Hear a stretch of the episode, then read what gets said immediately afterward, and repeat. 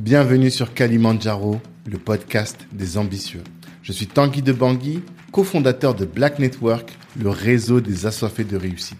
Le but de ce podcast est de vous inspirer en vous montrant des personnes ordinaires qui se donnent les moyens de réaliser des choses extraordinaires.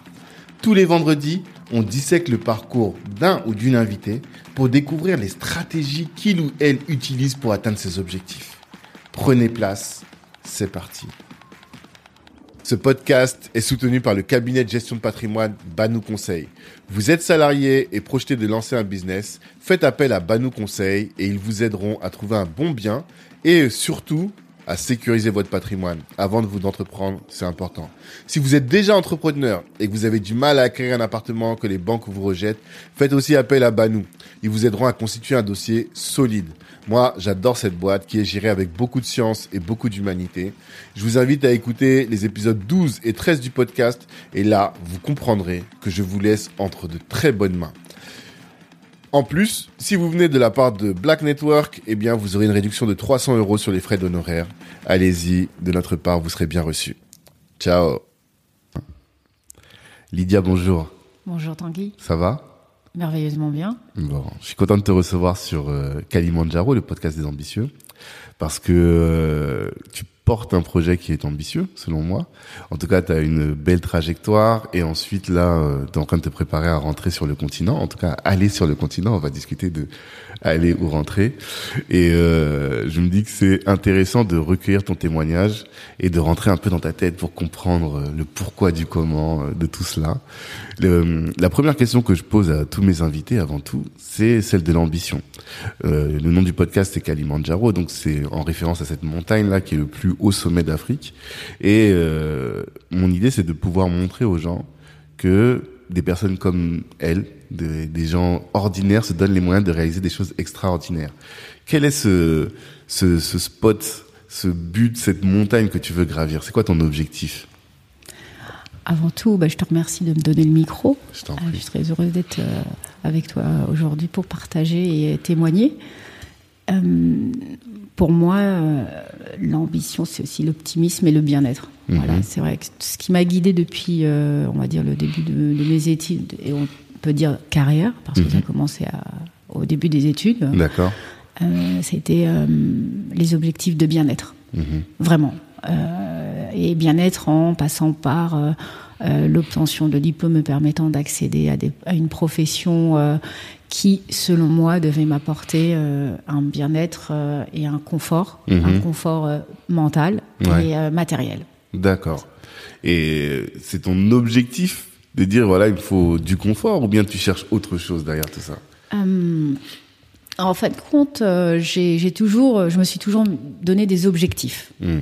Euh, aujourd'hui, on conceptualise beaucoup en, développement personnel les objectifs, les coaching, mais il y a la vision, etc. Mais déjà, il y a 20 ans, mm. je me dis, bah voilà, il faut que dans 5 ans, euh, je sois à tel niveau, euh, il faut que dans 5 ans, je, je concrétise tel projet. Mm-hmm. Et c'est comme ça depuis plus de 30 ans. Je fonctionne comme ça depuis plus de 30 ans. Et chaque fois que je suis à, à la, au point de concrétiser, finaliser un projet, je suis, je suis déjà sur un autre projet. Mmh. C'est-à-dire que euh, j'ai une amie un jour qui m'a dit bon, euh, on dirait que tu es une, une, éternelle insatisfaite. J'ai dit non, mmh. je, je, je, suis une challengeuse ouais. et, euh, et, et j'aime me donner des objectifs et je suis convaincue qu'on est capable de, de grandes réussites, mmh. peu importe euh, d'où l'on vient. D'accord. Et qu'on a une force en nous et qu'il n'y a pas de limite. Voilà. Après, chacun euh, ses objectifs. Hein. Tout à fait. On n'est pas tous obligés de, de, rentrer dans des cases. Euh, euh et euh, chacun aussi a sa conception de la réussite. Mm-hmm. Et c'est pour cela que je, je, fais toujours des choix affectifs en mm. fonction de ce qui m'anime et ce qui, et ce qui me, me permet d'avancer et, et mm. de concrétiser mais c'est vrai que je suis très ambitieuse. voilà, moi c'est ça qui m'intéresse. Mm. Et donc Lydia dans 20 ans, qu'est-ce qu'elle qu'est-ce qu'elle sera? Présidente de la Comment tu sais? Comment tu sais? Ah Moi quand tu me dis très ambitieux, ça va dans, cette, dans ce sens-là. En plus les avocats, le, le ça dirige souvent vers, le, vers, la, politique. Vers la politique. Alors, euh, c'est drôle que tu euh, soulignes cela, parce qu'on n'en a même pas parlé. Non. Euh, mais je me souviens de, de mes révisions pour le, le, le, le certificat d'aptitude à la profession d'avocat. Mm euh, même si c'était juste avant, c'était pour pouvoir accéder en fin de compte à l'école de formation au barreau. Hmm. Euh, je révisais énormément et j'ai une amie de la famille qui me dit oh là là qu'est-ce que tu qu'est-ce que tu travailles hein, c'est bien oh là là et elle m'encourageait et elle me connaissait depuis toute petite. Elle me disait, hmm. depuis depuis que tu es petite hein, tu, tu aimes travailler tu aimes étudier hmm. et euh, mais t'aimerais faire quoi plus tard? Elle me dit bah je serai présidente du Cap Vert. D'accord. Et, euh, et donc j'avais j'avais cette naïve vision, on va dire, de la politique en me disant oui, euh, c'est peut-être un, un, un, rôle qui me mmh. permettrait d'apporter, de mmh. contribuer mmh. avec euh, ce que j'ai pu euh, acquérir en France grâce au sacrifice de mes parents. qui sont partis quand même très très jeunes du Cap Vert pour se donner une nouvelle vie, une nouvelle chance d'avoir une bonne vie, mhm. parce qu'au Cap Vert, il y, a, tout ce qu'il faut. Sauf à l'époque, il n'y avait pas d'économie permettant de, de, satisfaire tous les travailleurs. Donc, ils mhm. sont partis très très jeunes. Et tu as bien dit à l'époque, ça veut dire que la situation a changé. Euh, la situation a changé, oui. Mhm. Euh, c'est vrai qu'on a une très très forte diaspora avec euh, énormément d'immigration.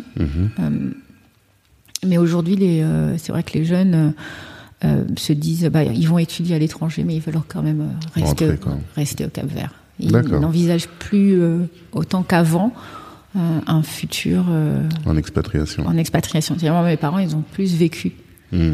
en Europe que dans leur pays de naissance. C'est le cas de tous nos parents, je pense. Hein. Voilà. Hmm. Et, et, je me disais, mais je n'ai pas choisi où je suis née. Mhm.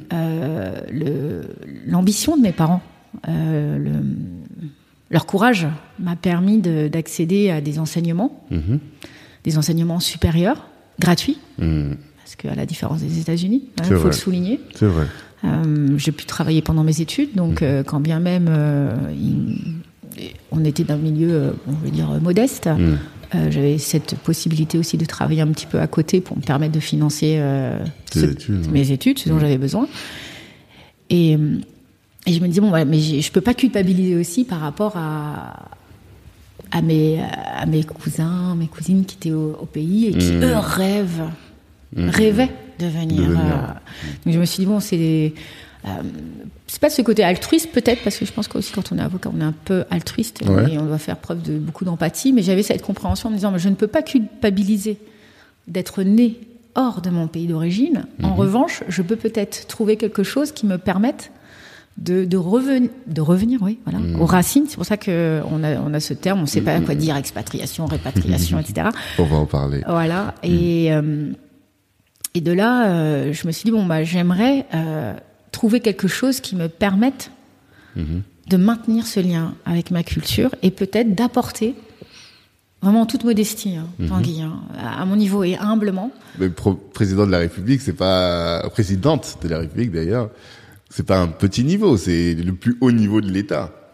C'est vrai, c'est mm. vrai, mais je pense qu'il qu'il quand même avoir de, de, de des, des, objectifs très ambitieux pour au mm. moins avancer. D'accord. Peu importe euh, si j'y arrive ou pas, mm-hmm. mais au moins c'est comme euh, ça me permet de me dire bon bah t'as t'as pas un but ultime, mais c'est tu es en mesure de le faire. Mm-hmm. Pourquoi pas? Pourquoi pas? Après, c'est vrai qu'au fil des années, je me dis bon, la politique, moi, je suis très quand même très indépendante. Mmh.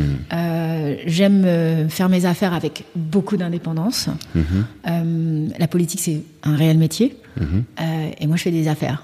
Je fais des affaires, je fais du voilà, je fais du droit des affaires, des affaires internationales, et, et j'aime ce côté indépendant. Mais qui sait? Qui sait? Euh, peut-être que dans 10-20 ans, ou même un peu moins. Ça fait partie de tes, de tes goals, quoi. En tout cas, pour pouvoir y accéder, il faut vivre au Cap Vert. Donc, euh... Parce que, alors je sais pas de, de quelle, euh, quelle boîte tu es faite. Parce que pour moi, après tous les épisodes de podcast que j'ai fait, je, je, distingue deux types de personnes. Mm -hmm. Tu as celles qui ont une roadmap très précise. Et donc qui posent chaque pas en ayant conscience et en sachant que ça va la rapprocher du pas de- suivant et ensuite de l'autre pas de l'autre pas. Et l'autre l'autre type qui est un peu comme moi qui euh, a un objectif final et qui se laisse ouvert à toutes les opportunités et qui pose les pas en fonction des opportunités. Toi, tu te définis comme euh, laquelle? Ah bah, on va créer une troisième catégorie. Ah, d'accord, laquelle Ah, c'est bien d'être un peu hybride. C'est ça. tu es hybride, c'est Je suis hybride, je suis- oui, oui, exactement. Je suis, je suis le fruit d'une expérience humaine. c'est ça. Euh, je dirais que euh, j'ai certes de, de- des objectifs, on va dire, un peu généraux, Mhm. voilà, et euh, avec des sous-catégories, euh, et, et, mais avec toujours une ouverture sur les opportunités, D'accord. sachant que euh, si tu, je dois arriver à un but, j'y arriverai, peu importe le chemin. Et ce n'est pas en, en acceptant une opportunité qui me semble propice ou euh, intéressante que je, ne pas, que je ne vais pas arriver à mon goal ultime. Quand je dis ultime, il y en a toujours, mais, euh, Bien sûr. euh, mais toujours en, en ayant conscience qu'il ne faille pas trop se perdre, etc. Et qu'il faille toujours euh, suivre son instinct Mhm. son instinct et, et- et pas forcément les recommandations des autres et pas en fonction de ce que font les autres. Mhm. Parce qu'on est aussi dans, dans des milieux où, on, je vais pas dire où on se compare, mais on dit bon bah ça, ça a l'air d'être le parcours euh, Ouais. Et euh, ce qui, ce qui m'agaçait un petit peu euh, quand j'étais, euh, quand j'ai commencé l'avocature, c'est qu'on me dit ah t'es atypique, t'es atypique. Je suis pas Mhm. Pourquoi atypique parce que je pratiquais des langues, euh, que j'avais eu un cursus par exemple en Espagne, que j'avais appréhendé des, des matières, et puis j'étais passée dans d'autres, Mhm. dans d'autres branches. Ouais. Euh, je sais pas. Ça Mais là, du coup, de, par ta formation académique, t'as pas suivi un, un canevas très précis. Là, t'as plus euh, papillonné un peu quand même? Non, Non? Non, non, je suis pas du tout papillonnée. J'ai essayé d'acquérir euh, une, euh, on va dire une base très solide auprès de d'avocats euh, de notoriété. Mhm. et euh, d'experts, Mhm. parce que le tout pour moi était le plus important était de devenir une, une excellente technicienne. D'accord. Là, ça va faire 20 ans euh, que, euh, que je pratique. Euh, dans certains domaines, je, je me sens beaucoup plus à l'aise que d'autres. Mhm. Et, euh, et pour moi, ce passage auprès de, de- de- on, on appelle ça des collaborations. Ouais. C'est-à-dire, euh, on fait plusieurs années de collaboration. En tout cas, moi, quand je suis devenue avocat, on avait une, obli- une obligation de contrat avec un, un Mhm. De maître, stage un maître avant de stage de- pendant deux ouais. ans. On a appelé ça le petit tableau, Exactement. Mhm. avant de passer au grand tableau. Alors qu'aujourd'hui, quelqu'un qui sort de l'école Peut s'installer, euh. Voilà. Et, et je trouve que c'était pas plus mal parce que quand on sort de, moi j'ai pas de, de, de famille avocat, Mhm. d'accord? Donc euh, euh, j'avais pas euh, une connaissance, une connaissance qui pouvait me- m'accepter en stage, me prendre sous son aile. Donc euh, moi j'ai fait du porte à porte hein, pour trouver des Mhm. stages hein, très très tôt. D'accord. Et, Avec ton CV sous la main. Exactement. D'accord. J'en- J'ai envoyé des, euh, des, des centaines de fax à l'époque. Des fax, des mails, des courriers euh, pour obtenir des stages. Et, euh, et donc, euh, pour moi, c'était aussi indispensable pour acquérir une certaine expérience, parce que pour moi, c'était aussi très inconnu et, et c'est c'est une lourde responsabilité. C'est un métier avec une euh, lourde responsabilité. Et je pense que pour pouvoir être assez euh, à l'aise, pour appréhender do- des dossiers, pour moi, en tout cas en ce qui me concerne, c'était indispensable. Et j'ai eu de très belles opportunités Mhm. euh, de collaboration avec euh, de- de- d'excellents professionnels. Et puis à un moment, arrivé un moment, il fallait. euh, Tu t'es mis à ton compte. voilà. Alors, fait- si on reprend le, le- le parcours, toi, tu es avocate Mhm. en, droit inter- en droit international des affaires. Euh, tu as eu ton diplôme où? À l'EFB, j'imagine, mais avant, Mhm. tu as fait tes études dans quelle fac Paris 13 et Paris 1. Paris 13 et Paris 1. Et ensuite, tu as intégré l'EFB, donc l'école de formation des avocats de Paris. Et ensuite, comment, qu'est-ce que tu as fait? Au moment où tu sors de l'EFB, tu te dis tout de suite que tu allais faire du droit des affaires, tout de suite du droit international? Quelle était ta... Du droit. Alors, vision? il fallait forcément que j'ai une, une donne euh, internationale ou étrangère en tout cas. Je ne pouvais pas me contenter d'une d'une euh, d'une d'une expérience euh, franco-française si je puis dire. Non, compte tenu de, de, de mon cursus. Ouais pour la cohérence, tu vois, donc on n'est pas trop euh, dans le Hmm. papillonnage. Il y avait quand même une cohérence. Mhm. Et euh, moi, j'affectionne particulièrement les langues étrangères. Donc il fallait forcément que j'exerce dans un cabinet où je puisse utiliser euh, mes, euh, mes capacités linguistiques. Hmm. Moi, J'aimais ça, j'aimais ça, je voulais le garder. D'accord. L'espagnol, du coup L'espagnol, euh. Donc d'ailleurs, je suis ma première collaboration s'est faite dans un cabinet euh, franco-espagnol, donc avec un avocat qui était euh, avocat au barreau de Paris et au barreau de Madrid. Hmm. Et il m'a donné euh, l'opportunité de gérer, on va dire, un département contentieux qui impliquait des, bah, des sociétés euh, espagnoles ou bien d'Amérique latine avec la France. D'accord. Donc voilà, ça a commencé comme ça. euh, Et donc, tu as toujours eu une teinte internationale Toujours. dans ton activité. toujours, toujours, Ok. Toujours. Mais et à côté, euh, une expérience, on va dire, franco-française, je dis toujours comme ça, franco-française. Mhm. Euh, donc après, euh, je, je me souviens plus trop, 3-4 ans, je pense, d'expérience. Je, me, je, je suis rentrée dans un cabinet américain. Mhm. D'ailleurs, je suis très contente d'avoir eu cette expérience parce Ouais. que c'était, euh, voilà, il fallait que je me frotte à un gros, comme on dit. Hmm. Où tu dors au cabinet. Exactement. et euh, et, et c'est drôle parce que bah, on en revient à, ce- à cette, euh, à, ce- à ces préjugés qu'ont euh, qu'ont les autres, même dans, dans, dans- dans ta filière, même tes confrères.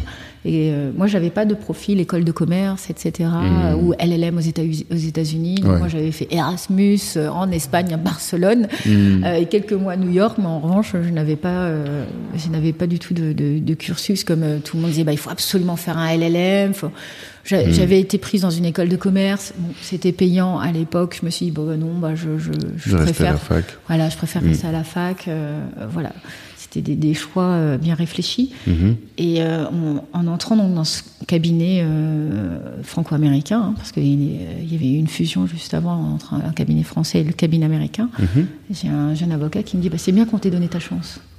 Je me suis dit Oh, euh, je sais pas, le, le code est le même pour tout le monde. Mhm. Euh, donc, déjà, là, ouais, c'était un autre univers avec euh, Mhm. d'autres standards. D'accord. Euh, Alors là, je pense qu'il faut préciser pour les gens qui connaissent pas, parce que nous, on, on est du milieu du droit et ça Oui. nous est, ça nous est familier. Mais dans les milieux de droit des affaires, dans le, le milieu du droit des affaires, bien souvent, les avocats font une- un cursus en fac, effectivement, Mhm. et après complètent, parce que le problème du, de la fac, c'est qu'on a une connaissance qui est peut-être très théorique, et théorique sur des aspects euh, très Mhm. Généraux. ouais, généraux et très du juridico-juridique. Mhm. Et on n'a pas forcément la compréhension du monde des affaires. Et la plupart de- du temps, euh, en tout cas j'en ai rencontré beaucoup même, à l'école d'avocat, enfin au- en préparant le CAPA, j'ai vu des gens qui sortaient d'école de commerce même complètement quoi. Et euh, donc il y a beaucoup de gens qui font un cursus en droit en école de commerce pour compléter leur cursus d'avocat et pour mieux comprendre le monde des affaires au sens strict. Et donc euh, dans les gros cabinets, notamment les cabinets anglo-saxons, on voit beaucoup de gens qui ont fait donc le barreau de New York, qui ont une expérience en école de commerce, HEC et autres, avant d'intégrer. Toi, t'es pas du tout de ce type de Pas profil. du tout. Mais ça a du sens. Hein. Ça a du sens, hein, vraiment. Bah, ce que tu dis, euh, ce, ce rappel, euh, oui, c'est juste, mais ça a du sens pour, euh, compte tenu des affaires qui sont traitées euh, et du, du monde du droit des affaires. Ouais. Donc, c'est c'est malheureusement pour moi. Euh, je n'ai pas malheureusement, mais je ne suis pas passée par ce cursus, mais je me suis dit, je, ça, ne m'en fait- ça, ne, ça ne me diffé- différencie pas tant de ceux qui l'ont fait, Mhm. euh, compte tenu de, de, ma, de mon appréhension du droit, de ma faculté d'adaptation et d'apprentissage et euh, ma force de travail. Et c'est ce qui faisait la différence selon toi? Oui. D'accord. Et le côté pratique aussi que j'avais acquis dans le, on va dire le petit cabinet, si Mhm. Euh, on va dire le cabinet de niche, parce que c'était pas un petit cabinet, il faut, Mhm. faut dire d'où je venais. Ouais. Et d'ailleurs, c'est à cette époque que, que j'ai décidé de m'inscrire au barreau du Cap Vert. Ok. Parce que bon, c'est aussi une rencontre et euh, mon maître de stage m'avait dit bah c'est bien, mais pour savoir où tu vas, faut savoir d'où tu viens. Mhm. Et ça, je l'ai gardé. Il était espagnol, lui? Oui. D'accord. Et lui, il avait le double barreau. Donc, barreau de Paris et barreau de, de Madrid. Mais tu as la chance qu'au Cap Vert, tu as la possibilité d'être inscrite dans les deux barreaux, ce qui est pas vrai partout. Exactement, Mm. parce que j'ai aussi la nationalité capverdienne. Ah Tu penses que les autres Ouais, mais oui, c'est que tu as la possibilité d'avoir la double nationalité aussi. Je l'ai. c'est ouais, ça, oui, ouais, d'accord. J'ai la double nationalité. D'accord. Et euh, le Cap Vert euh, considère euh, que sont capverdiens euh, les enfants et les petits-enfants de capverdiens, quand bien même ils sont nés à l'étranger. D'accord. Donc il y a une vraie culture ou une vraie intégration de la diaspora au final. Ah oui, Ce qui est pas vrai dans tous les pays. ouais. complètement, D'accord. complètement. Et donc ton activité, parce qu'on va revenir sur le Cap Vert après, mais ton activité dans les cabinets franco-espagnol d'abord et ensuite le cabinet anglo-saxon, quelle était-elle Qu'est-ce que tu faisais concrètement? Le type de contentieux que tu. Alors, j'étais, euh, j'étais un peu, euh, un peu volante parce que bon, j'avais euh, cette, ces facultés linguistiques. Donc, quand il y avait un dossier de droit boursier espagnol, on me demandait d'intervenir Ah, pour pour faire des recherches ou pour pour le côté droit espagnol. Mhm. le contentieux, bon, j'avais une bonne expérience du contentieux. hein. Moi, j'ai plaidé très très vite. hein. Mhm. J'ai- plaidé, j'avais même pas une semaine de barreau. D'accord. Donc euh, j'étais assez euh, à l'aise et avide de, de cette expérience euh, des tribunaux. Mhm. Donc euh, j'avais pu acquérir une certaine aisance en, en procédure, euh, ce qui faisait que voilà, j'intervenais aussi sur des dossiers en contentieux, des contentieux assez- très intéressants. Mhm. Euh, J'ai aussi fait de l'arbitrage international, Ah. ce qui m'a permis aussi d'après d'appréhender même seul euh, de, de beaux dossiers, dossiers. vraiment de beaux Parce que dossiers. alors l'arbitrage c'est très prisé dans le, le monde du droit, euh, même du droit des affaires. Hein, C'est Mhm. une niche. euh, L'affaire qui a bien illustré, L'affaire c'est Tapie. l'affaire Tapie. Exactement. c'est là que tout le monde a découvert. Ah, t'as bossé dessus un D'accord. Tu faisais quoi J'ai travaillé un peu dessus. Les secrets professionnels. non, ok, je comprends. Je comprends. Euh, en tout cas, c'est ce qui a permis aux yeux du grand public de découvrir que on peut traiter des dossiers en dehors des juridictions, dans des, des juridictions un peu On exceptionnelles. appelle ça on les dire. marles. Tu te souviens, Tanguy? Marles. Les modes, Ah, j'ai oublié ça. Mode alternatif de règlement. Ah d'accord, oui oui oui, d'accord. Oui. Ok, je je me souvenais pas du de, du sigle. D'accord. Et donc là, tu as fait de l'arbitrage. Oui, je fais de l'arbitrage et j'en fais encore. Ok. Et donc et comme c'est souvent des gros dossiers, c'est souvent des beaux dossiers avec Mhm. De des très belles beaux affaires. dossiers. Oui, de très beaux dossiers. J'ai eu, bah, grâce à, à mon étiquette euh, avocat du Cap Vert, Mhm. j'ai pu appréhender un, arbitrage euh, de la Chambre arbitrale de Londres, de LCIA. Mhm. Euh, LCIA, oui, the London Court of International Arbitration. Mhm. euh, pour une société capverdienne et euh, ça impliquait aussi une procédure en Espagne. Donc ça m'a permis d'aller plaider en Espagne. Mmh. J'ai plaidé en Espagne et de suivre euh, ce dossier d'arbitrage euh, qui était pendant à Londres. Mhm. Mais ça, c'était à titre personnel. Quand je dis personnel, c'était en dehors de, de tout Ouais. cabinet, en Mmh. parallèle de, de mes collaborations. D'accord. Donc c'est ce qui m'a, c'est ça l'ambition, tu vois aussi. C'est, ce qui abreuve l'ambition, c'est que tu dis que tu peux toucher de beaux dossiers Ouais. Et que bah, c'est que le début. Mhm. Tu peux en toucher d'autres. Et tu dirais que ta spécificité, c'est la langue, au final, qui fait que c'est ta maîtrise de la langue et des différentes cultures qui va faire ta différence dans les dossiers par rapport aux autres avocats? Alors, euh, je- merci de, de faire cette observation parce que dernièrement j'ai eu un j'ai eu un petit débat avec un confrère euh, qui m'a réduit à des capacités linguistiques. D'accord. Dit, bon, bah, j'ai- je suis quand même technicienne du droit. hein. Bien Euh, sûr. je ne me résume pas. Non. Non, non, mais, sûr. non, mais c'est intéressant Mm. parce que je vais revenir dessus. Parce qu'il dit, bon, bah voilà, très bien, moi, l'avocate au Cap Vert, mais bon, parler la langue, ça suffit pas. Je dis, mais excusez-moi, mais je ne fais pas que parler la langue. Bien sûr, bien C'est sûr. euh, c'est un atout que j'ai qui me permet effectivement d'appréhender les dossiers avec un peu plus d'aisance. Mhm. Euh, je- J'écris dans toutes les langues. Euh, je, je, je, peux étudier des textes de droit étranger. Euh, donc, ce n'est pas une réduction, mais c'est vrai que la, la, la connaissance de la culture est un atout majeur, Mhm. humain, qui permet parfois d'aboutir à des solutions. Ah oui, euh, c'est encore autre chose que tu évoques là. Oui, parce que en fait, tout à l'heure on a parlé de singularité en off, et euh, je considère que dans le monde du travail, il faut savoir jouer sur euh, ses atouts. Et euh, on est beaucoup à compétences égales. Quand tu sors d'un diplôme, par exemple, ça, tu sors de la fac de Paris 1, ben vous avez tous le même diplôme de Paris 1. Qu'est-ce qui va faire que tu vas faire la différence par rapport à ton collègue C'est euh, ces petites spécificités. Toi, par exemple, la maîtrise des langues et autres. Et toi, c'était ça ta spécificité. Et là, en l'occurrence, le Cap Vert aussi, c'est ce qui va t'ouvrir des portes que d'autres n'auront pas. Exactement, c'est la niche. On Voilà. parlait de la niche. Mhm. Et euh, arrivé à un moment, au bout de, de 15 ans euh, d'expérience, Mhm. non, un petit peu moins, euh, euh, je m'étais dit, mais euh, en fait, compte, moi, je suis sur un créneau que, entre guillemets, j'ai créé. Mhm. Je suis, je suis je peux dire, la première avocate du barreau de Paris à avoir aussi le barreau du Cap-Vert, qui a inspiré euh, mes, mes consoeurs capverdiennes aussi. Ok. Donc, euh, bon, j'étais la première à pousser cette porte et à relever ce défi. Mhm. Et, Et qu'est-ce que tu disais? Pourquoi? Qu'est-ce qui fait que tu t'es dit parce que tu aurais très bien fait- pu faire une très belle carrière à l'international, euh, tout simplement. je Mais je l'ai qui- fait déjà. T'aurais pu. Mais je vois, ce que tu, je, je vois ce que tu veux pu dire. te contenter juste de faire ça, mais toi tu vas plus vrai. loin. Mais je me suis, je- mais mais euh, c'est- tu es tu es très fin parce Mhm. que euh, je me suis déjà posé cette question. Hmm. Je me suis déjà dit mais pourquoi tu ne te contentes pas d'exceller bah, d'exceller parce que c'est Oui, nous on cherche tu peux l'excellence. exceller quand hein. même, c'est ça. Des- pourquoi tu ne te te contentes pas d'exceller ici à Paris dans un cabinet international. Tu te concentres sur une matière, une branche, Exactement. Et tu deviendras experte. Et je sais qu'on fera appel à toi. Et là, Ouais. tu. Parce que les cabinets euh, en arbitrage, par exemple, ils sont très excellemment euh, bien rémunérés. Bien sûr. Tu aurais pu faire une vie très confortable. Et c'est là qu'on voit qu'au final, c'est pas que le confort que tu cherches. Parce que si c'était que le confort, mais tu aurais fait de la M&A ou euh, J'ai fait du restructuring aussi. restructuring, c'est quoi? Alors, c'est euh, le restructuring, on va dire, on, euh, c'est euh, les restructurations de dettes dans le cadre de, de difficultés des entreprises. On va plutôt parler droit des entreprises en difficulté. Ok, là je Mais on a des départements aujourd'hui euh, dans des cabinets euh, qui sont nommés départements de restructuring Mhm. où les avocats sont là pour aider à restructurer l'endettement des sociétés quand elles se retrouvent en difficulté. Ok. euh, à- Ça, c'est pas une compétence comptable, c'est une compétence juridique.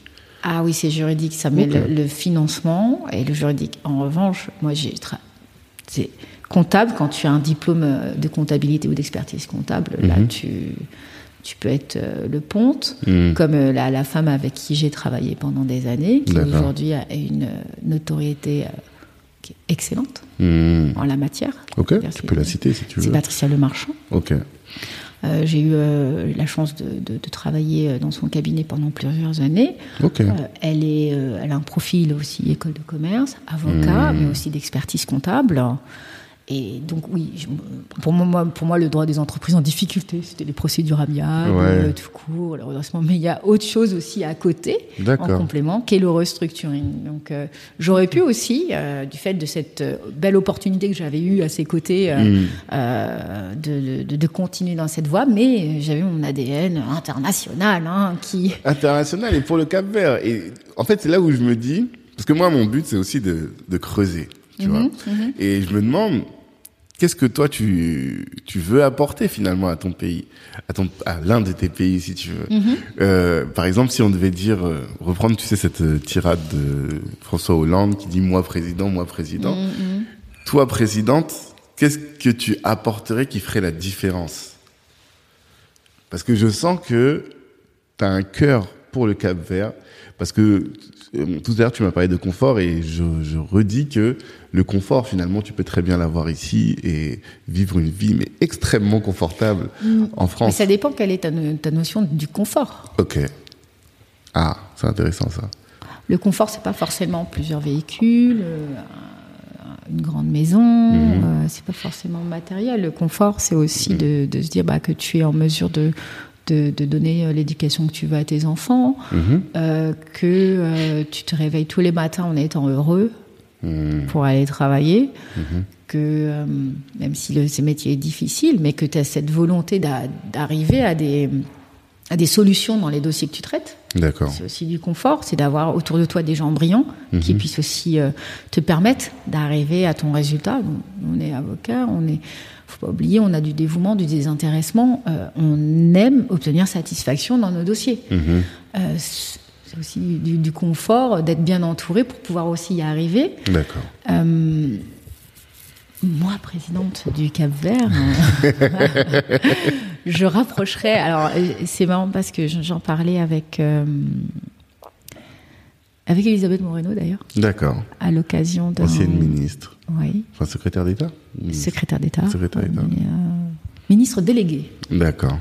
Ministre délégué à euh, à l'égalité des, Des chances, des chances, ouais. Mm. On, on en avait discuté en marge du, du gala du club Efficience. Et je lui disais, mais tu sais, il faudrait euh, créer euh, comme un parti de la diaspora. Hmm. Il faudrait créer un parti de la diaspora et, euh, pour que le, le gouvernement capverdien consulte ce, ce parti ou ce comité ou créer quelque chose de privé avec que des consultants les meilleurs dans tout, parce que qu'on a une diaspora qui ne se contente pas d'avoir des chanteurs ou des sportifs, d'accord? On a, de, on a des, gens euh, dans, de tous les milieux, hein, intellectuels, euh, du, euh, les, euh, des, métiers euh, aussi de manuels, euh, des gens euh, qui sont vraiment très très bons dans, dans ce qu'ils font. Et je dis, bah, il faudrait qu'on puisse euh, proposer après un schéma. C'était l'utopie, hein, c'était euh, l'utopie en disant mais ça c'est possible, créer un, un schéma de, de consulting, d'intégration de la diaspora dans la vie du pays. Parce qu'il faut pas oublier que le Cap Vert euh, a réussi à, à relever un défi qui était quand même assez énorme. Euh, indépendant depuis 75 sous influence euh, de, de pays euh, de l'Est, euh, vraiment euh, éloigné euh, du continent, avec très difficile d'accès et euh, plus de deux, fo- deux fois sa population Ah. en dehors du Cap Vert. Deux fois. Ah oui, il y a plus d'un million de Cap-Verdiens dans le monde. Et il y en a 560 et quelques mille au Cap Vert. Ok. Donc, il dit, mais, mais c'est grâce aussi à cette diaspora que le Cap Vert aussi a pu avancer économiquement, grâce à Mmh. l'envoi des devises.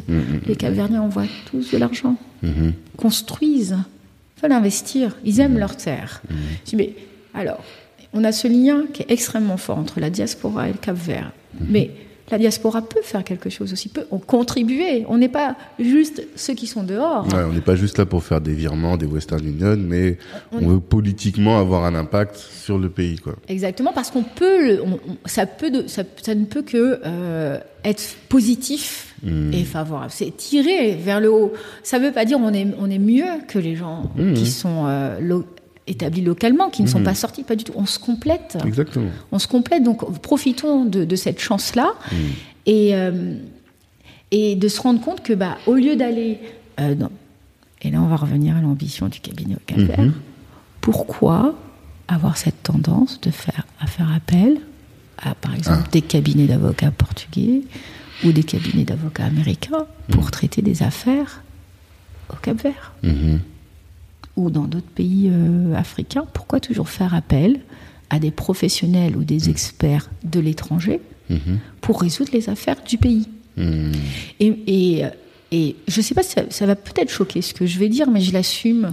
C'est c'est comme s'il y avait une, euh, un, un complexe d'infériorité. Ça veut dire, bah, Ça, ça choque pas. Ça Je pense choque que pas on est tous. Non, mais toute personne qui a quitté son pays et qui voit, et même quand on rentre, on le sent, tu vois. Mais en tout cas, le rapport que le- les locaux ont avec euh, les, les étrangers, je parle même pas de la diaspora d'une certaine manière, mais les étrangers plus largement, il y a toujours cette, ce sentiment un peu d'infériorité que tu. c'est-à-dire au lieu d'aller voir, on va dire comme ça, un schéma. Hmm.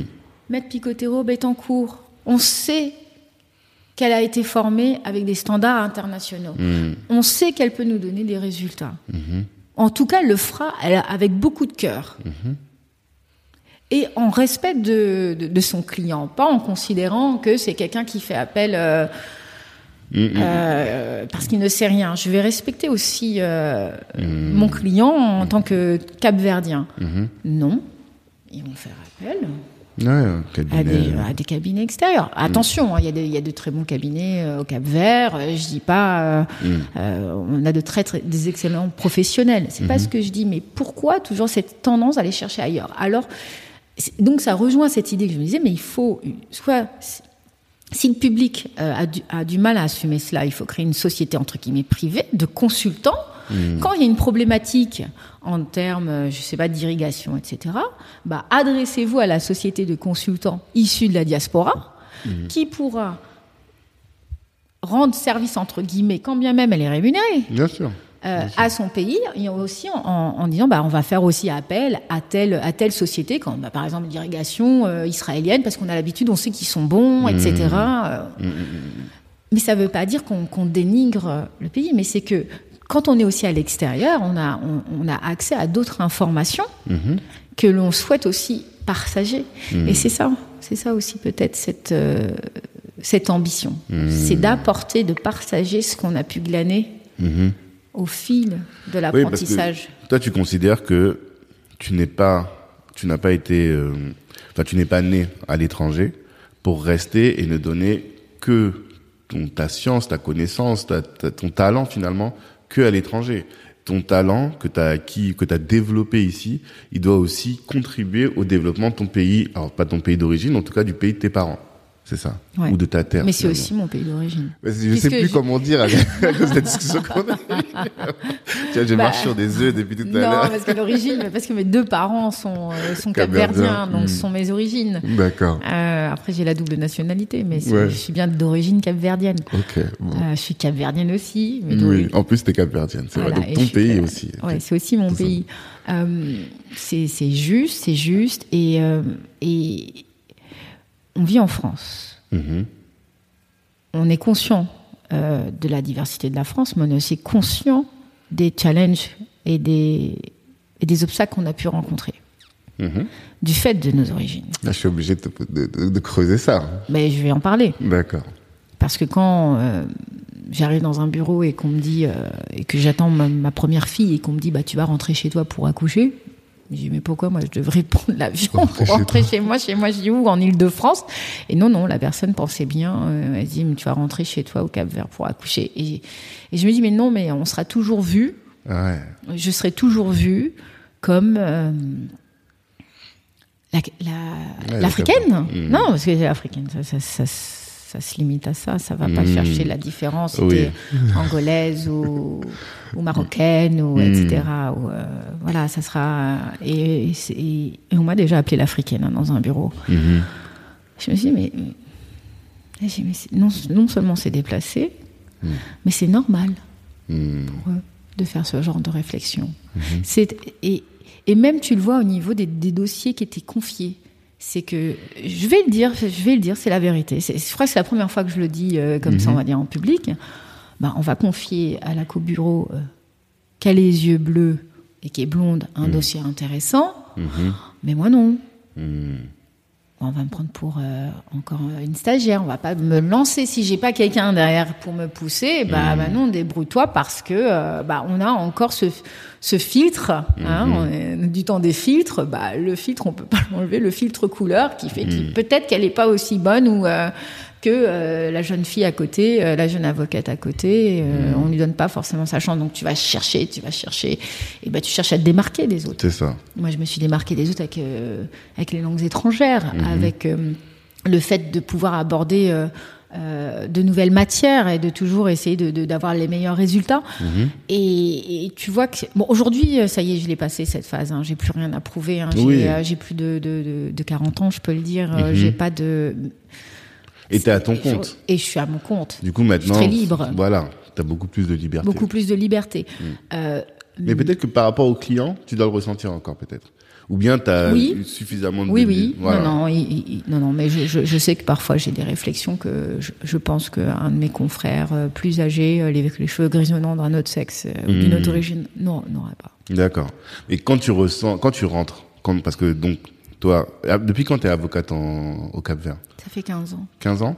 Et euh, de, tes expériences là-bas, est-ce que tu as ressenti cette euh, différenciation du fait que tu sois venu de l'étranger? Parce que je sais qu'il y a des, des mhm. barreaux où on a aussi ce sentiment de défiance parfois par rapport à la diaspora. Mhm. Est-ce que tu as senti aussi euh, une différence du fait que tu sois une femme dans ton pays d'origine ou pas? Alors, euh, au niveau du genre, pas du tout. D'accord. Parce que le, le Cap Vert, on va dire, est assez exemplaire en termes de parité. Ah. Euh, c'est une société matriarcale, certes avec beaucoup de machisme, mais bon, euh, les, les femmes ont leur place dans la société, dans, la, dans la vie politique. Depuis toujours Ou il y a eu un. Est-ce que c'est une volonté de Cabral C'est une culture. Hein. je pense que c'est culturel. Hmm. Après, je, je n'ai pas fait d'études à ce sujet, mais euh, alors qu'on discutait encore de la parité euh, en France, euh, on avait plus de, de, femmes au gouvernement au Cap Vert que d'hommes, ou autant. et pourtant. C'est pas un sujet, quoi. Ça ne l'est plus, en tout cas. Ok. Ça ne et toi, dans ta pratique, tu l'as pas ressenti Pas du tout. Hmm. Pas du tout. ce qui, ce qui est assez. Alors moi, je suis très très discrète mhm. aussi par rapport à mon activité au Cap Vert dans le sens où euh, j'interviens sur des dossiers euh, où on ne sait pas. Oui et non. Euh, mmh. Mais je n'ai pas de. Souvent, sont des, c'est une clientèle qui n'est pas forcément capverdienne, mais avec des intérêts au Cap Vert. Mmh. Donc, on ne sait pas forcément que j'interviens. C'est-à-dire, la société civile ne sait pas forcément, et je ne le dirai pas. Ok. T'es pas l'avocate qu'on voit sur tous les plateaux télé ou autres Non, Pourquoi? Non. Non, bah, déjà, j'ai pas eu l'opportunité, d'une. Hmm. Et, euh, et euh, non, Tu penses pas que ça serve tes dossiers? En tout cas, en droit des affaires, ça se fait peut-être un peu moins. non. Je non. sais quoi Quels sont les Je reviens encore là-dessus, hein, mais les, les les thématiques que tu traites dans ton, ton activité au Cap Au Cap Cap Vert, Vert et je fais du euh, financement de projet. Ok. J'accompagne des, euh, des investisseurs et des bailleurs de fonds dans euh, des projets euh, touristiques, industriels. euh, voilà, j'ai accompagné des groupes hôteliers Mhm. à s'installer. Et ton rôle, c'est de les aider du point de vue de la conformité, à ce que le, les, à faire en sorte que leur activité soit conforme aux textes les euh, locaux? Alors moi j'interviens en tant qu'avocat local et avocat international. Mhm. D'accord. C'est-à-dire que je, je peux je vérifie effectivement la conformité de la documentation financière par rapport au droit local. Mhm. Je peux les aider à, à s'insta- à s'installer juridiquement parlant, Mhm. à remplir euh, leurs euh, obligations locales pour être en conformité, pour pouvoir fonctionner. Mhm. Je fais de la fiscalité internationale parce que euh, ça pose aussi l'investissement international pose des problématiques Bien fiscales sûr. qui sont euh, vues post-investissement parce Mhm. qu'après on se rend compte bah oui bah il n'y a pas de convention fiscale comment ça se passe en fait. Mhm. donc euh, ça c'est extrêmement intéressant Ouais. vraiment ouais Ça a l'air extrêmement technique surtout. c'est technique mais, mais, mais voilà c'est comme il y a rien Ouais. il y a rien il faut tout créer il faut tout réfléchir Mmh. faut euh, et les, les situations sont tellement euh, inédites D'accord. Que oui, ça, ça fait appel à, à la création, on va dire, de l'avocat, de, à, à ses facultés. On n'est pas juste là de- pour Oui. faire des copier-coller, mais là vraiment il y a de la chercher un réflexion. texte, tu Exact. Combiner, euh, exactement. Donc ça c'est très intéressant. Euh, J'ai aussi créé un, un site internet de démarches euh, juridico, euh, administratives, juridico pour la diaspora. Ouais. Ça, c'est le petit bonus parce que je me suis rendu compte au fil euh, de, de- de- des années d'exercice et euh, de participation à des consultations euh, juridiques gratuites à l'ambassade Mhm. du Cap Vert avec euh, mes consoeurs capverdiennes. Consoeur, pas confrère. Il y a que des consoeurs là. Dans le groupe, il y avait que des consoeurs. Donc c'était à l'initiative d'une d'une de nos consoeurs et amies qui elle a créé, elle a créé, elle a suggéré à l'ambassade du Cap Vert euh, de Mhm. dispenser des consultations gratuites. Ça fait plus de dix ans. Ok. Bon, là, c'est un peu ralenti parce qu'on a des, voilà, il y a des changements pour des raisons euh, hautes, donc de, de manière euh, totalement euh, gratuite. Euh, Mhm. on dispensait des, des consultations à la communauté. Et du coup, plus sur tes sujets, pas directement liés à tes sujets. Là, on est plus sur des Non. sujets liés pour ça au que je droit te de la ouais, famille ou autre. euh, Alors non, surtout ou des de problématiques, succession. voilà, Ah. rencontrées par la diaspora, les problèmes de succession, de retranscription, Mhm. etc. Et donc j'ai créé un, un site de dématérialisation des démarches. D'accord. parce que bah voilà au bout de, de plusieurs années euh, je me suis rendu compte bah, que la diaspora perdait beaucoup de temps et euh, Mhm. Et souvent je disais mais quand vous avez votre voiture qui est en panne vous n'allez pas chez le boucher vous allez chez un mécanicien donc à un Mhm. moment il faut faire confiance aux professionnels et sûr. c'est vrai que c'était compliqué parce qu'on a une diaspora qui est partout qui est aux Mhm. États-Unis qui est en France qui est en Chine et donc euh, et là on est dans du droit international pur pour Ouais. pouvoir faire des démarches au Cap Vert il faut respecter des euh, on va dire des conditions au niveau de, de la- pour la fiabilité des documents, etc., etc. Mhm. Donc euh, ça c'est c'était à côté. euh, Ça s'appelle Mechte Advogad. C'est sur internet. Mechte Mechte Advogad. Qu'est-ce que tu dis Avocat, c'est le Avocat. l'avocat. Ok. Mechte c'est c'est en, en créole ça veut dire euh, j'ai besoin d'un avocat. Ok. Et c'est un petit jeu de mots. Meste ça se lit Meste. On peut dire me- mestre, Ça maître. maître. Ok. Voilà. D'accord. Donc il y a, au, au Cap Vert, on parle le créole, un mélange de créole et euh, de portugais? Pas un mélange de créole. Ok. Alors le créole. Ok. Le, créole qui parle capverdien, partout. comme Ok, on appelle le capverdien, Ok. qui peut avoir des différences en fonction de certaines îles, Mhm. et le portugais. Et sachant que euh, ces deux langues euh, figurent dans la Constitution. Mhm. Donc le portugais est la langue officielle, et le capverdien a le même niveau et doit être encouragé. D'accord. Ok. Et on s'est rencontrés au salon Business Africa. Je sais pas si tu t'en souviens. Oui, très bien. C'est là que moi j'ai découvert le Cap Vert. J'ai l'impression. J'en entendais parler un peu de manière euh, euh, épisodique quand les gens partaient en vacances parce que c'est devenu une- vraiment une zone de, de, de, de villégiature assez importante, je trouve. Mhm, mhm. Mais euh, on connaissait très peu le Cap Vert. J'ai l'impression que vous étiez assez reclus dans votre euh, dans votre communauté. Et depuis ce jour-là, est-ce que je sais pas si c'est moi, Mhm. mais et aussi depuis l'arrivée de Elisabeth Moreno au, au pouvoir, je vois partout. Alors, on n'est pas reclus, déjà. Oui, reclus, On c'est peut-être pas un on bon se fond dans la masse. Oui et non. Eh, si, si, on se fond dans la masse parce que euh, déjà, on a, on a tous les, déjà, on a tous les types physiques. Mmh, oui, Physiquement parlant, déjà, on, bon, nous, Ouais. on reconnaît, hein, nous, on se reconnaît entre nous. D'accord. c'est assez surprenant. Ah ouais? Mais, ouais, On se reconnaît. Ouais, je, peux, je peux marcher dans le 17e, on va dire, ah, t'es créole. Ah ouais? Ouais, ouais, c'est fou, ça c'est fou. Et euh, non, euh, je, je ne pense pas que qu'on ait été reclus. Euh, le Cap Vert, faut pas oublier que c'est une ancienne colonie portugaise. Ouais. hein. Euh, je pense que dans les livres d'histoire, on n'en parle jamais. Non. Dans les écoles francophones, parfois on ne le voit même pas sur la carte. Oui, parce que c'est une, c'est une île C'est qui est un, peu- archipel Ouais. de neuf îles au large du Sénégal, tout, tout Mm. petit, tout petit. C'est ça. Et et il y a, il y a de cela. Et je pense qu'aussi les Capverdiens sont très discrets. Ils D'accord. sont, ils sont très discrets. Après, on va euh, connaître en France des Capverdiens emblématiques. Bon, ils font tous partie de la famille. Mhm. C'est c'est assez intéressant. Les euh, Stomy Bugsy, tu parlais tout à l'heure de Par Jackie, ouais. Benji, tout ça. Enfin, non, Voilà, Jackie d'ailleurs, pas Benji. Mm. Et on a cette, on- nous on appelle ça, nous on est de la seconde génération. Ouais. Parce que nous on parle de la seconde génération et dans la seconde génération, on a vraiment des profils euh, euh, qui, peuvent euh, être médiatisés, Mhm. mais euh, qui parlent aussi de leurs origines. Mm. Je sais pas, il y a euh, la, la jeune femme qui présente la météo, Tatiana Silva, Ok, elle est capverdienne. d'accord. Euh, Il y a Pauline Duhart, directrice Oui. du label Epi, Oui, oui, oui, oui, ma cousine by the way. D'accord. Une personnalité du monde du rap, en tout cas. personnalité Ouais. du monde du rap. Tu as parlé de Stomy Bugsy, Ouais, son grand frère. son grand frère. Euh, Jackie, Mhm. Elisabeth Moreno. Elisabeth Moreno, on va Ouais. pas oublier. Euh, Il y a aussi le manager de. bah, c'est pas la seconde génération, c'est la première génération, mais le manager de César Evora, qui était en France pendant des années. Et Moi, je qui, connais pas. qui est par- José da Silva, qui est parti diriger euh, Sony euh, à Abidjan. Ok, Bon, il n'y est plus, mais. euh, d'accord. Voilà. Euh, qui d'autre? Excuse-moi, mais bon, je, je, je, je, ne veux pas, euh, Ne pas en froisser, oui, euh, voilà. en froisser, mais en, tout cas, il y, a une, il y a une très forte communauté euh, qui, qui fait les devants de, de la scène, mais qui cherche pas forcément à briller, mais Ouais.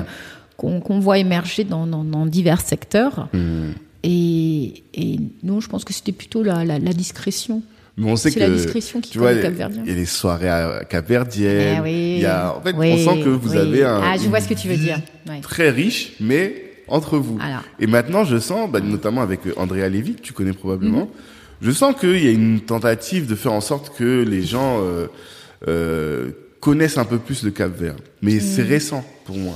C'est récent pour toi, mais moi, moi je t'ai pas rencontré dans les congrès il y a 15 ans, hein, euh, sur l'Afrique. Hein. Mais justement, Et j'y étais, hein. je parlais avec euh, Fernande. Fernanda Mosso, Voilà, Semedo, qui est la présidente de la Fédération euh, des associations capverdiennes de On a France. beaucoup discuté avec elle Mhm. au, au salon et elle disait que euh, justement les, le Cap Vert était rarement invité dans Exact. ce genre de, de structure et du coup vous avez développé une Mhm. une activité un peu endogène quoi. Alors, euh, euh, Fernande a raison. Mm. Euh, D'ailleurs, moi, je le soulevais tout le temps. Chaque fois que je participais à des conférences, bah, t'imagines, ça fait 15 ans que je suis au barreau de Paris. Ouais.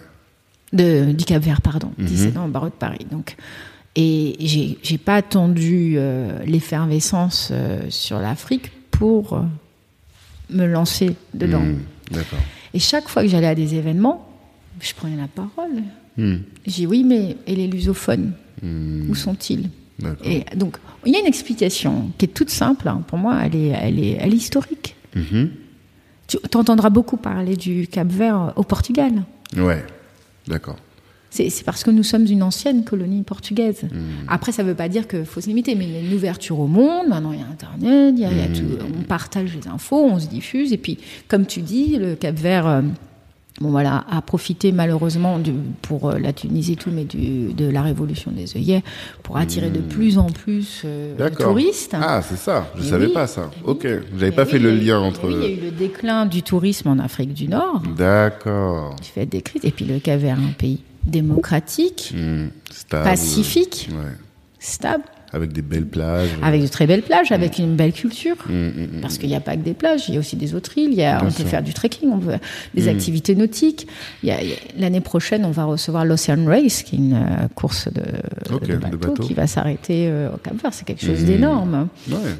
Donc, euh, euh, je ne pense pas que ce soit du fait des Capverdiens, mais c'est du fait que nous sommes aussi un petit pays qui n'était pas souvent euh, pris en compte pour l'organisation de, euh, de d'événements un peu plus grands. Alors attention, hein, on a un service culturel de l'ambassade qui a énormément œuvré. Et d'ailleurs, c'est grâce à un de leurs responsables que j'ai pu mettre mon premier pied dans la, on va dire dans la communauté politico-diplomatique euh, du Cap-Vert, au sein de l'UNESCO, les événements, voilà.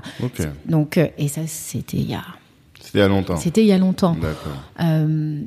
Aujourd'hui, euh, pourquoi on est, euh, les Caverniens sont un peu plus visibles? Parce que je pense que les médias sont plus sont divers et qu'il y a un peu plus de communication. On- et qu'on sait que bah, c'est pas que Césaria Evora, mais euh, mais on a aussi des, des chanteurs qui ont permis aussi de, de, de susciter la curiosité euh, sur le Cap-Vert, Mayra Andrade, euh, voilà toute cette Lissandro aussi.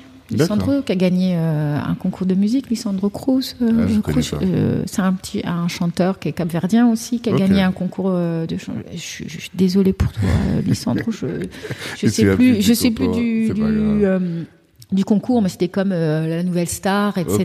Ou, euh, ou euh, The Voice. Je crois que c'est The Voice. Ok. Donc voilà, ce qui ce qui permet aussi de susciter un peu plus d'intérêt pour pour le Cap-Vert. Et toi, ton premier client au Cap-Vert, est-ce que tu t'en souviens Ah oui, C'était quoi? Tu pourrais nous le dire? Oui. Comment est-ce que tu l'as décroché? Comment? Alors, à l'occasion de l'organisation de la semaine culturelle consacrée au Cap Vert, il y a plus de. C'était il y a 10 ans, il y a 11 ans, il y a plus de tr- 13 ans. ouais. C'est d'ailleurs Elisabeth Moreno qui l'a organisé. D'accord.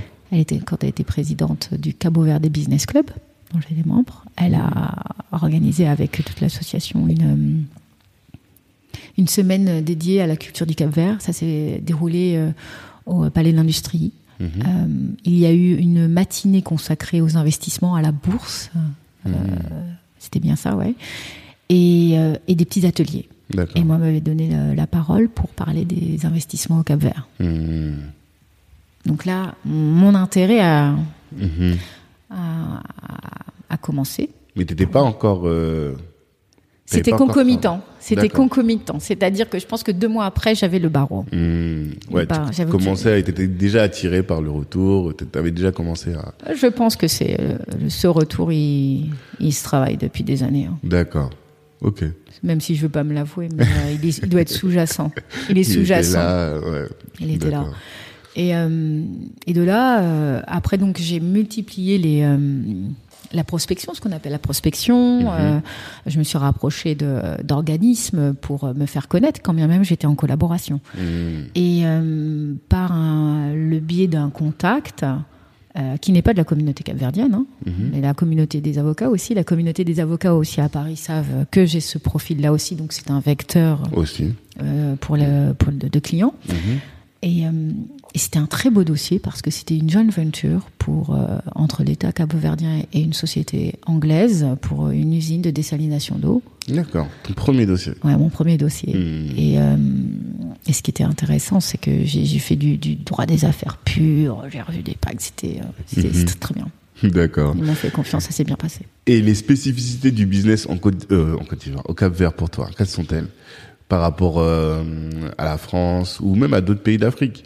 Qu'est-ce que quelqu'un qui voudrait faire du business en Côte d'Ivoire, Au Cap Vert Cap Vert, euh, qu'est-ce que quel conseil tu lui donnerais pour euh, qu'il puisse euh, s'adapter plus facilement et entreprendre plus facilement en lui expliquant quelles sont les spécificités du business Mm. là-bas? Alors, on dit toujours que le calvaire est business friendly, Ok. mais, mais quand même bien régulé, Mhm. avec des process et une administration qui est bien rodée. Donc, celui qui se dit, bon, c'est le Cap Vert, c'est short et tongs. Mhm. Pas dans le sens, euh, je me présente en short et tongs, mais euh, c'est à la cool. Non, c'est pas à la cool en face de toi. C'est à la cool euh, en apparence, mais Mhm. tu respectes les process. Mhm. C'est-à-dire qu'il y, a des- il y a des règles qui sont bien établies. D'accord. C'est un pays qui est très très peu corrompu, faut le dire. Ah, qui est- voilà, il y, a des, il y a des stats. Il y a, il y a la fondation Mo, hein, Mo, hein, Mo Ibrahim. Mo Ibrahim, oui, bien sûr. qui, qui a décerné plusieurs prix à notre ancien président Pires D'accord. aussi euh, pour, Pour la euh, gestion, pour la euh, gestion du pays, l'exemplarité, etc. Donc, on est souvent euh, cité comme étant un pays euh, avec un faire des, des affaires de manière saine. hein. Euh, le gouvernement assure aussi la sécurité des biens, la sécurité Mmh. des personnes. Mhm. Euh, donc voilà, non, il n'y a pas des confiscations arbitraires qui vont arriver comme Comme ça. on peut Et on peut pas, pas arriver en disant, bah voilà, je veux ce terrain. Euh, non, ça se Mm. passe pas comme ça. Donc, euh, je conseillerais plutôt aussi à l'investisseur de connaître le Cap Vert Ouais. parce qu'il a des spécificités. Mhm. Il a des, Lesquels C'est ça. il a des spécificités culturelles et géographiques Mhm. qui font que, bah, il, déjà, faut, faut voir quel est euh, le, le secteur dans lequel on souhaite se lancer. Et peut-être dans sur une île, il va fonctionner, mais pas sur une autre. Et souvent, Mm. on a des personnes qui veulent investir, mais qui connaissent pas du tout le Cap Vert Mhm. et qui, v- et, qui vont visiter une seule île et se dire bon bah voilà je veux faire mon business ici alors que peut-être leur business serait beaucoup plus intéressant sur une autre île D'accord. donc pour moi il faudrait quand même connaître un minimum ou sinon bon, on a des, in- des investisseurs qui connaissent pas forcément le Cap Vert mais qui sont là parce qu'ils veulent euh, investir en equity et ils vont dans des projets qui sont d'envergure Mhm. et euh, eux qui n'ont pas besoin de, de, de visiter le pays Oui. euh, mais qui vont euh, s'associer à des personnes euh, dont ils, auraient, ils auront vérifié en amont tout de même le, le sérieux. Et, et ça, ça arrive. On a ce profil d'investisseurs hein, qui connaissent pas Là, forcément. quelles sont les opportunités là en termes de de- de- d'entrepreneuriat là-bas, d'investissement plutôt? Bon, je vais dire euh, oui, le, le tourisme, certes, il faut, Mhm. euh, il faut développer euh, les. pas plus à Salles, parce que l'île de Salles est vraiment connue pour son tourisme. hein. Mhm. Euh, Il y a de, de- de- de grands- de grands hôtels, de grandes infrastructures euh, touristiques. Mhm. Euh, bon, là, je pense qu'il faudra arrêter parce que trop de trop d'hôtels euh, tuent l'hôtel, je pense. On a besoin de plus de d'animation, de divertissement, d'activités nautiques, euh, de, de voilà, c'est bien le, le Cap Vert, c'est bien. Il y a d'autres îles, c'est bien. Bon, il y a d'autres îles qui manquent d'infrastructures hôtelières, Mhm. mais il faut investir dans la dans la désalination d'eau pour qu'on ait euh, beaucoup plus d'eau, parce qu'on a vraiment un problème d'eau Ok. au Cap Vert. Mhm. Euh, je pense qu'il faut oui, voilà, investir dans des industries utiles pour la société civile du fait du, du revers de bâton qu'on va avoir de la- du tourisme. C'est-à-dire Ok. la pollution, etc. Il ne Ah. faut pas oublier, l'archipel est fragile, ce sont des îles, il faut Mhm. les préserver, il faut Mhm. préserver euh, l'écosystème. Ouais. Donc il faut investir dans des... euh, bah, Il n'y a pas d'usine de recyclage, de traitement des déchets. D'accord. Bon, Il y a des, des, euh, des usines qui brûlent des déchets, mais bon, voilà. Il- il- L'eau, pour moi aussi, ouais, je l'ai C'est répété au moins trois fois, c'est euh, c'est le gros sujet. hein. Euh, il faut qu'aussi que la population puisse avoir accès plus facilement à l'eau Mhm. euh, aussi. Donc, euh, pour moi, ce sont les, euh, à mon, à mon, à mon avis, ce sont les, les secteurs qui devraient euh, susciter euh, un peu plus d'investissement. Euh, le traitement de l'eau traitement, de, traitement et assainissement. Après, euh, on, a, on, a- on a besoin de, de, de développement de- d'industries, euh, je veux dire, euh, textiles ou autres. Il y a une euh, très forte main-d'œuvre disponible Mhm. qui pourrait produire euh, et euh, produire des biens de consommation qui permettraient au Cap Vernien et éventuellement à la, à la côte ouest. Oui, parce De Cap-Vert, c'est un s'approvisionner. petit marché quand même finalement. Oui, mais sans reste un. Oui, bah, je dis pas le contraire. Sans reste un. Ouais. Donc, euh, ils sont pas, ils, ils sont pas obligés d'être condamnés à tout Non. importer. Mais en fait, je pense en termes purement business, quoi. Si tu veux créer une usine, tu vas réfléchir, tu vas te dire, mais c'est le marché est petit, peut-être pour une usine. Oui, mais c'est relatif. Euh, le- vaut mieux avoir un- un- une, une usine qui fonctionne très bien parce qu'il y a de la demande qu'une usine dans un endroit où il y a tout, où il n'y a pas de demande. C'est relatif. Il ne faut pas réduire euh, les investissements au fait de dire bah, le marché est petit. Oui, mais le marché est là. D'accord. Voilà, il n'y a pas de tout, tout, tout est importé. C'est pas possible. Arrive à un moment, le, le, pays ne peut pas euh, vivre ad vitam aeternam dépendant des pays européens. Bien sûr. Et, et puis bon, il y a, y, a y a, des richesses. Il y a des richesses agraires, il y a des terres. Ils peuvent aussi euh, développer un peu plus euh, les fermes, les, les, agricultures pour aussi exporter. À côté, on n'est pas loin de, du Sénégal, Ouais. on n'est pas loin d'autres pays. Pourquoi pas Pourquoi pas exporter nos fruits, nos légumes Pourquoi tout importer Moi, quand je vais au supermarché, ben voilà, je vois des super citrons euh, qui doivent faire aller euh, 10 cm, un peu cabossés. Je sais qu'ils sont juteux. Allez, à même pas 2 euros le kilo. Et à côté, je vois des tout petits citrons euh, à trois fois plus cher, importés. Et les gens vont prendre l'importé parce qu'en plus, on leur fait croire que ce qui est importé est meilleur, que, ouais. qu'ici localement. Et je comprends pas. Et, et je me dis, et voilà, on est, c'est un non-sens. Donc euh, voilà, des investissements pour moi dans, dans qui seraient euh, intelligents et utiles et rentables parce qu'il y a quand même des gens qui habitent là-bas Non, et il y a un marché. À... pas- Non, mais il y a, y quand même un marché à l'exportation, Ouais, tu vois. Euh, et, et- et ça, ça, ça devrait pouvoir fonctionner, mais Hmm. euh, si on voit que la taille du marché, bah effectivement, on fera rien et bah, on sera toujours mis de côté. Bien sûr. Et il y a que des, enfin, c'est essentiellement les Capverdiens qui peuvent le faire. Parce qu'il n'y a pas juste la question du marché, ils vont penser aussi au bien-être du, euh, du pays, qu'importe le marché. Alors final. pas que les Capverdiens. Ouais. Dis-toi bien, Tanguy, Hmm. que souvent quand les personnes qui ne sont pas Capverdiens voyagent au Cap-Vert, ils tombent amoureux du Cap-Vert. C'est vrai.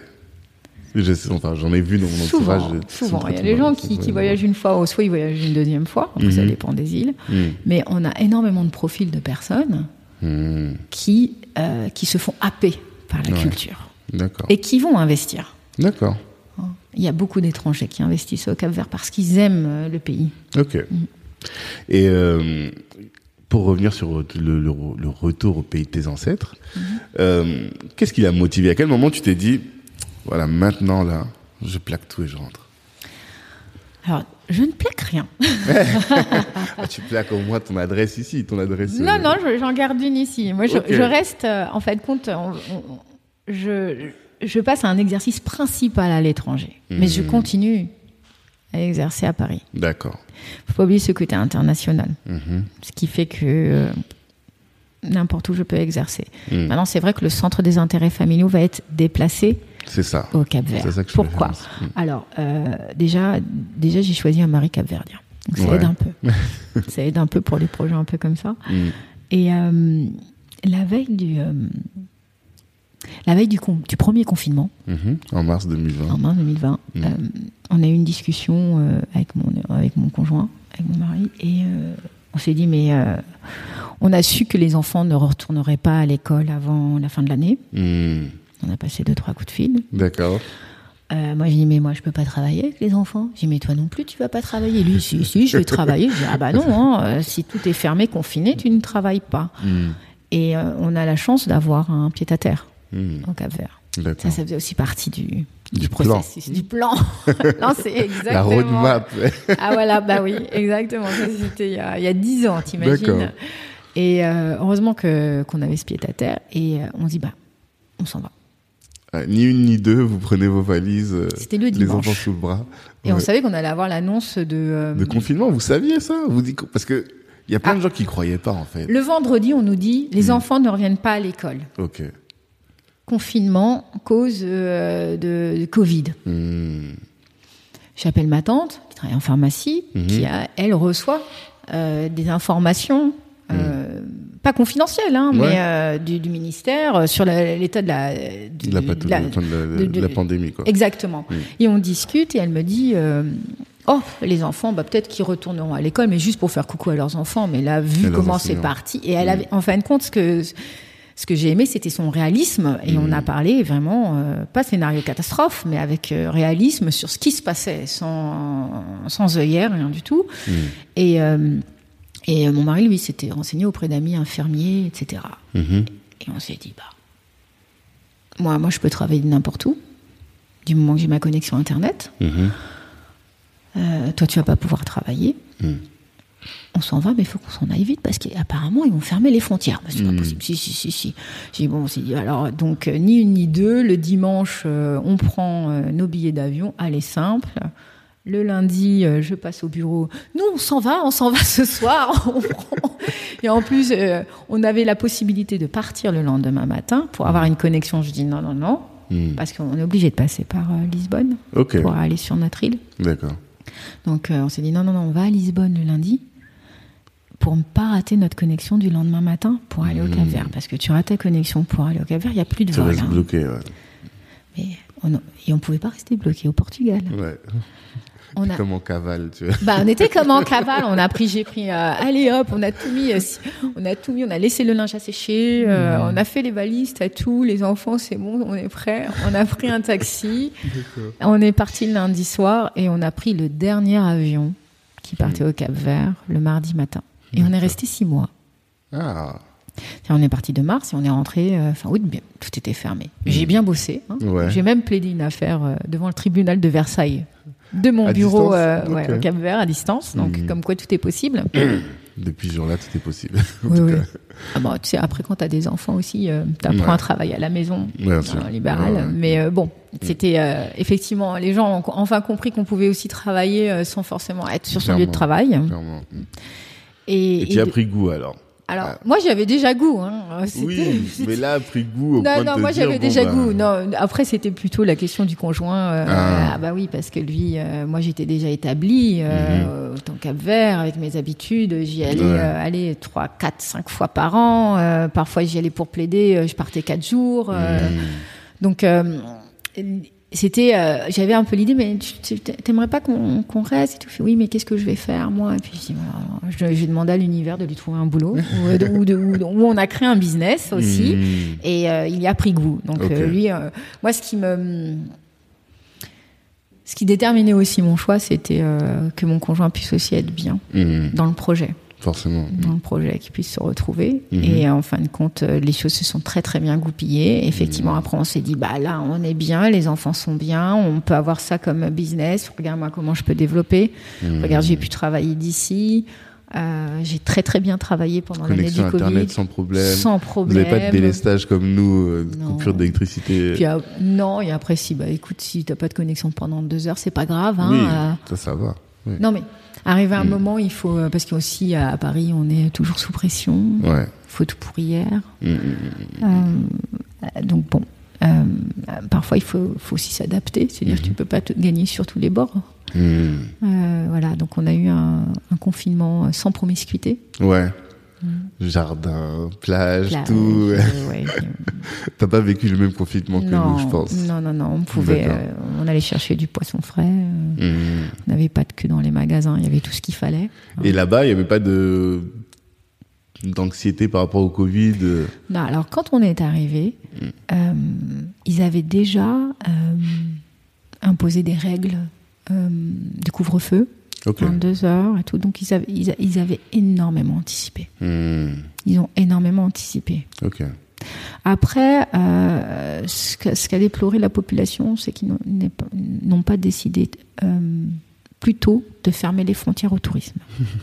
Parce qu'après le premier, comme le premier cas, ça a été un touriste qui était sur forcément. une île, etc. Mm. Et c'est vrai que pour une île, c'était facile de, Mm. de gérer euh, la contamination. Oui, bah oui. Mais bon, Mais c'est vrai que c'est un des rares pays même qui imposait pas la vaccination, pour, même après, hein, pour les touristes. Je sais que parmi les Test gens qui sont allés, euh, oui, test PCR, Ouais. mais c'était pas, c'était pas les- le pays le plus restrictif. pas restrictif, mais euh, qui, est, euh, qui, qui impose des règles quand même euh, Mm. internes euh, assez, assez strictes. hein. D'accord. Port du masque. euh, Hmm. Après, il n'y a, pas eu, il y a pas de promiscuité. Mhm. Vert. Quand je dis de promiscuité, c'est-à-dire qu'on on, on se retrouve pas comme dans Paris avec euh, des transports en commun bondés. Oui. euh, euh, voilà, c'est quand même assez tendu. Les gens ne sont pas les uns sur les autres. Il y a des, il y a des contaminations, euh, certes, mais pas d'une manière aussi fulgurante Hmm. qu'en. Europe. Et tout ce que tu as décrit sur ces six mois là au, au Cap Vert, ça me laisse penser que ça m'amène à te poser cette question. Qu'est-ce que l'Afrique t'apporte que l'Occident ne t'a pas apporté? Euh, J'ai discuté avec euh, Jean-Pierre Sec qui est rentré au Sénégal, lui, qui est né en France mais qui est rentré au Sénégal, et qui me disait que l'Afrique l'a réconcilié avec son humanité. Ah, ah bah, c'est juste, c'est très juste. Tu as aussi Ouais. Alors, euh, la qualité de vie, ça c'est indéniable, mhm. mais euh, les gens sont beaucoup plus humains. D'accord. En quoi? Euh, Dans leur façon d'appréhender l'autre. Mhm. ici, tu, tu, tu, vas proposer de l'aide à quelqu'un dans la rue, limite ça le dérange. Mhm. là-bas, tu peux tomber en panne devant le, chez quelqu'un, il va se proposer d'aller te chercher de l'essence. Ouais. ils ont J'aime bien comment il parle à, mes enfants aussi. Il y a mhm. beaucoup de, douceur. D'accord. Euh, ok, après on va dire ah c'est pas les Capverdiens que je connais et tout. bon, c'est pas. Mhm. Euh, après je suis pas. On m'a dit oui t'es chauvine. Je dis bah non, il faut parler aussi des, réalités. Après je suis mhm. consciente des problématiques qu'il y a, euh, mais on a beaucoup moins de, pression. Moi pour être une femme à la tête de ma, de ma société d'avocats, mhm. euh, une mère. De jeunes enfants, c'est dur à mhm. Paris. C'est dur. C'est dur dans le sens où euh, on est sur plusieurs fronts et euh, comme ça circulait dernièrement sur les réseaux sociaux, on nous disait bah au travail on nous demande de, de, ne pas réagir comme une mère ou à la maison on nous demande de, de, ne pas réagir comme si on travaillait. Ah. C'est-à-dire que ouais. Euh, voilà, on peut avoir de l'aide, de l'aide un peu plus facilement. Euh, et euh, moins de. ça veut pas dire qu'on travaille moins, mais on travaille différemment. Hmm. On travaille différemment. Il y a un peu plus d'échanges aussi. Ouais, tu te sens pas moins productive là-bas?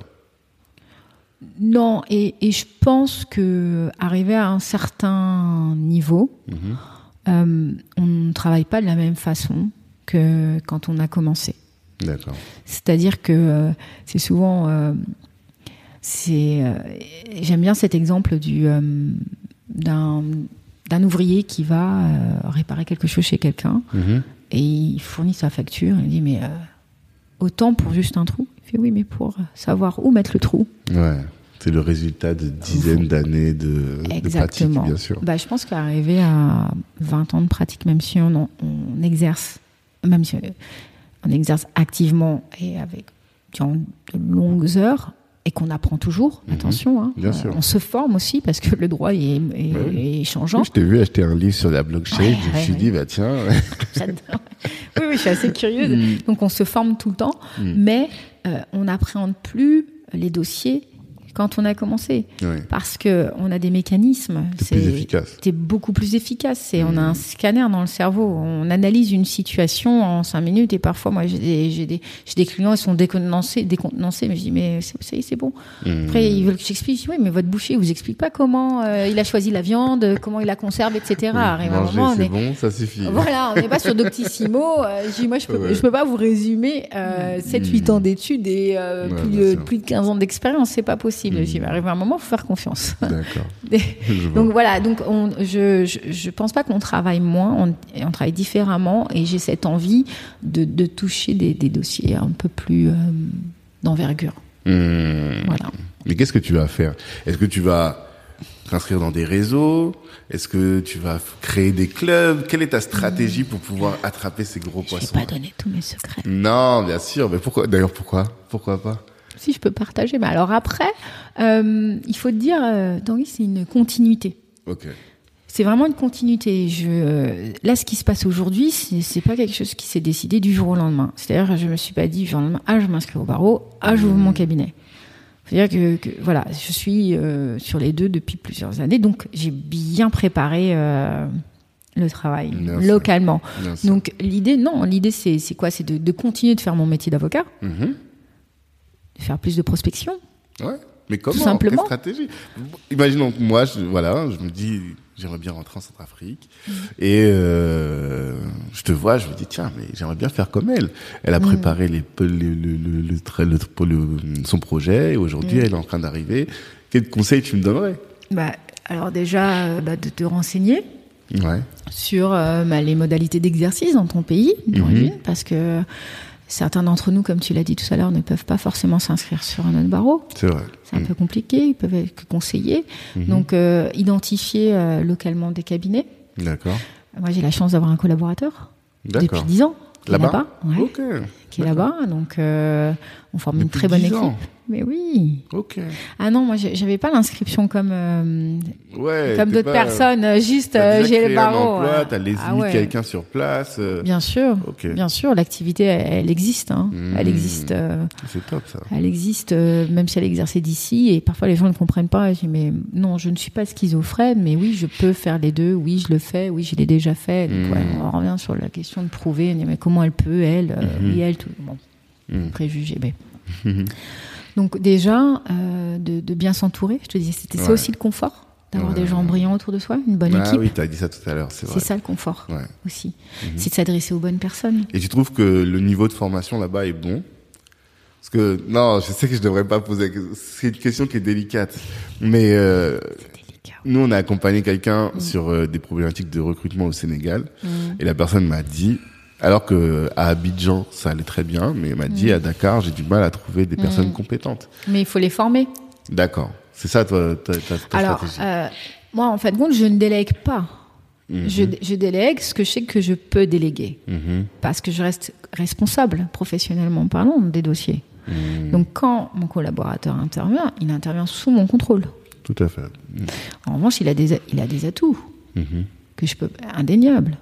Et qui parfois ne passent pas par la formation, mais qui passent par la personnalité. Mhm. La personnalité, euh, le réseau, Mhm. Euh, et on ne peut pas comparer les, les formations Mhm.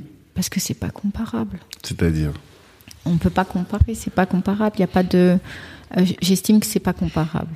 On peut pas comparer l'incomparable oui, qu'est-ce que tu veux dire par parce là que c'est pas c'est pas le même. euh, C'est le, le- par exemple le droit capverdien, il est issu du droit portugais. Mhm. c'est du droit latin, c'est euh, on n'a pas euh, on est on n'est pas au même niveau aussi d'avancée, pas d'avancée mais de de réforme euh, des systèmes judiciaires. Mhm. On a je sais pas combien de thèmes de réforme. Ouais, ici, ouais. On n'a pas les mêmes moyens. Nous, presque tout est informatisé. Mhm.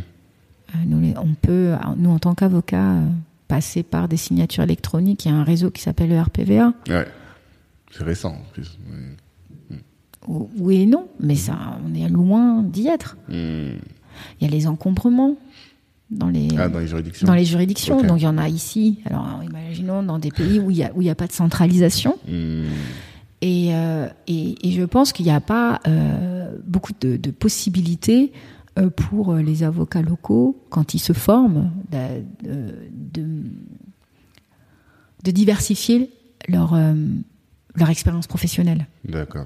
Parce qu'il n'y a pas suffisamment de cabinets. parce Exactement. Même l'activité économique Exactement. était moins développée Exactement. avant aussi. Donc Ok. voilà. Donc voilà. Donc tu Mm. vas avoir des schémas euh, totalement euh, euh, originaux pour eux, Mhm. qui n'ont pas connu ou même pas abordé euh, lors des études, qui vont devoir aborder. Ouais. Donc, ce qui font que, bah, on peut, voilà, c'est pour ça que je dis, on peut pas comparer ce qui est pas, ce qui est pas comparable. En tout cas, on a de très bons juristes, Mhm. de très bons juristes. En revanche, bah, ce serait bien aussi, pourquoi pas, de d'échanger. Euh, moi, j'ai eu hein, euh, Mhm. des stagiaires euh, Mhm. capverdiens. Euh, Il y en a qui veulent.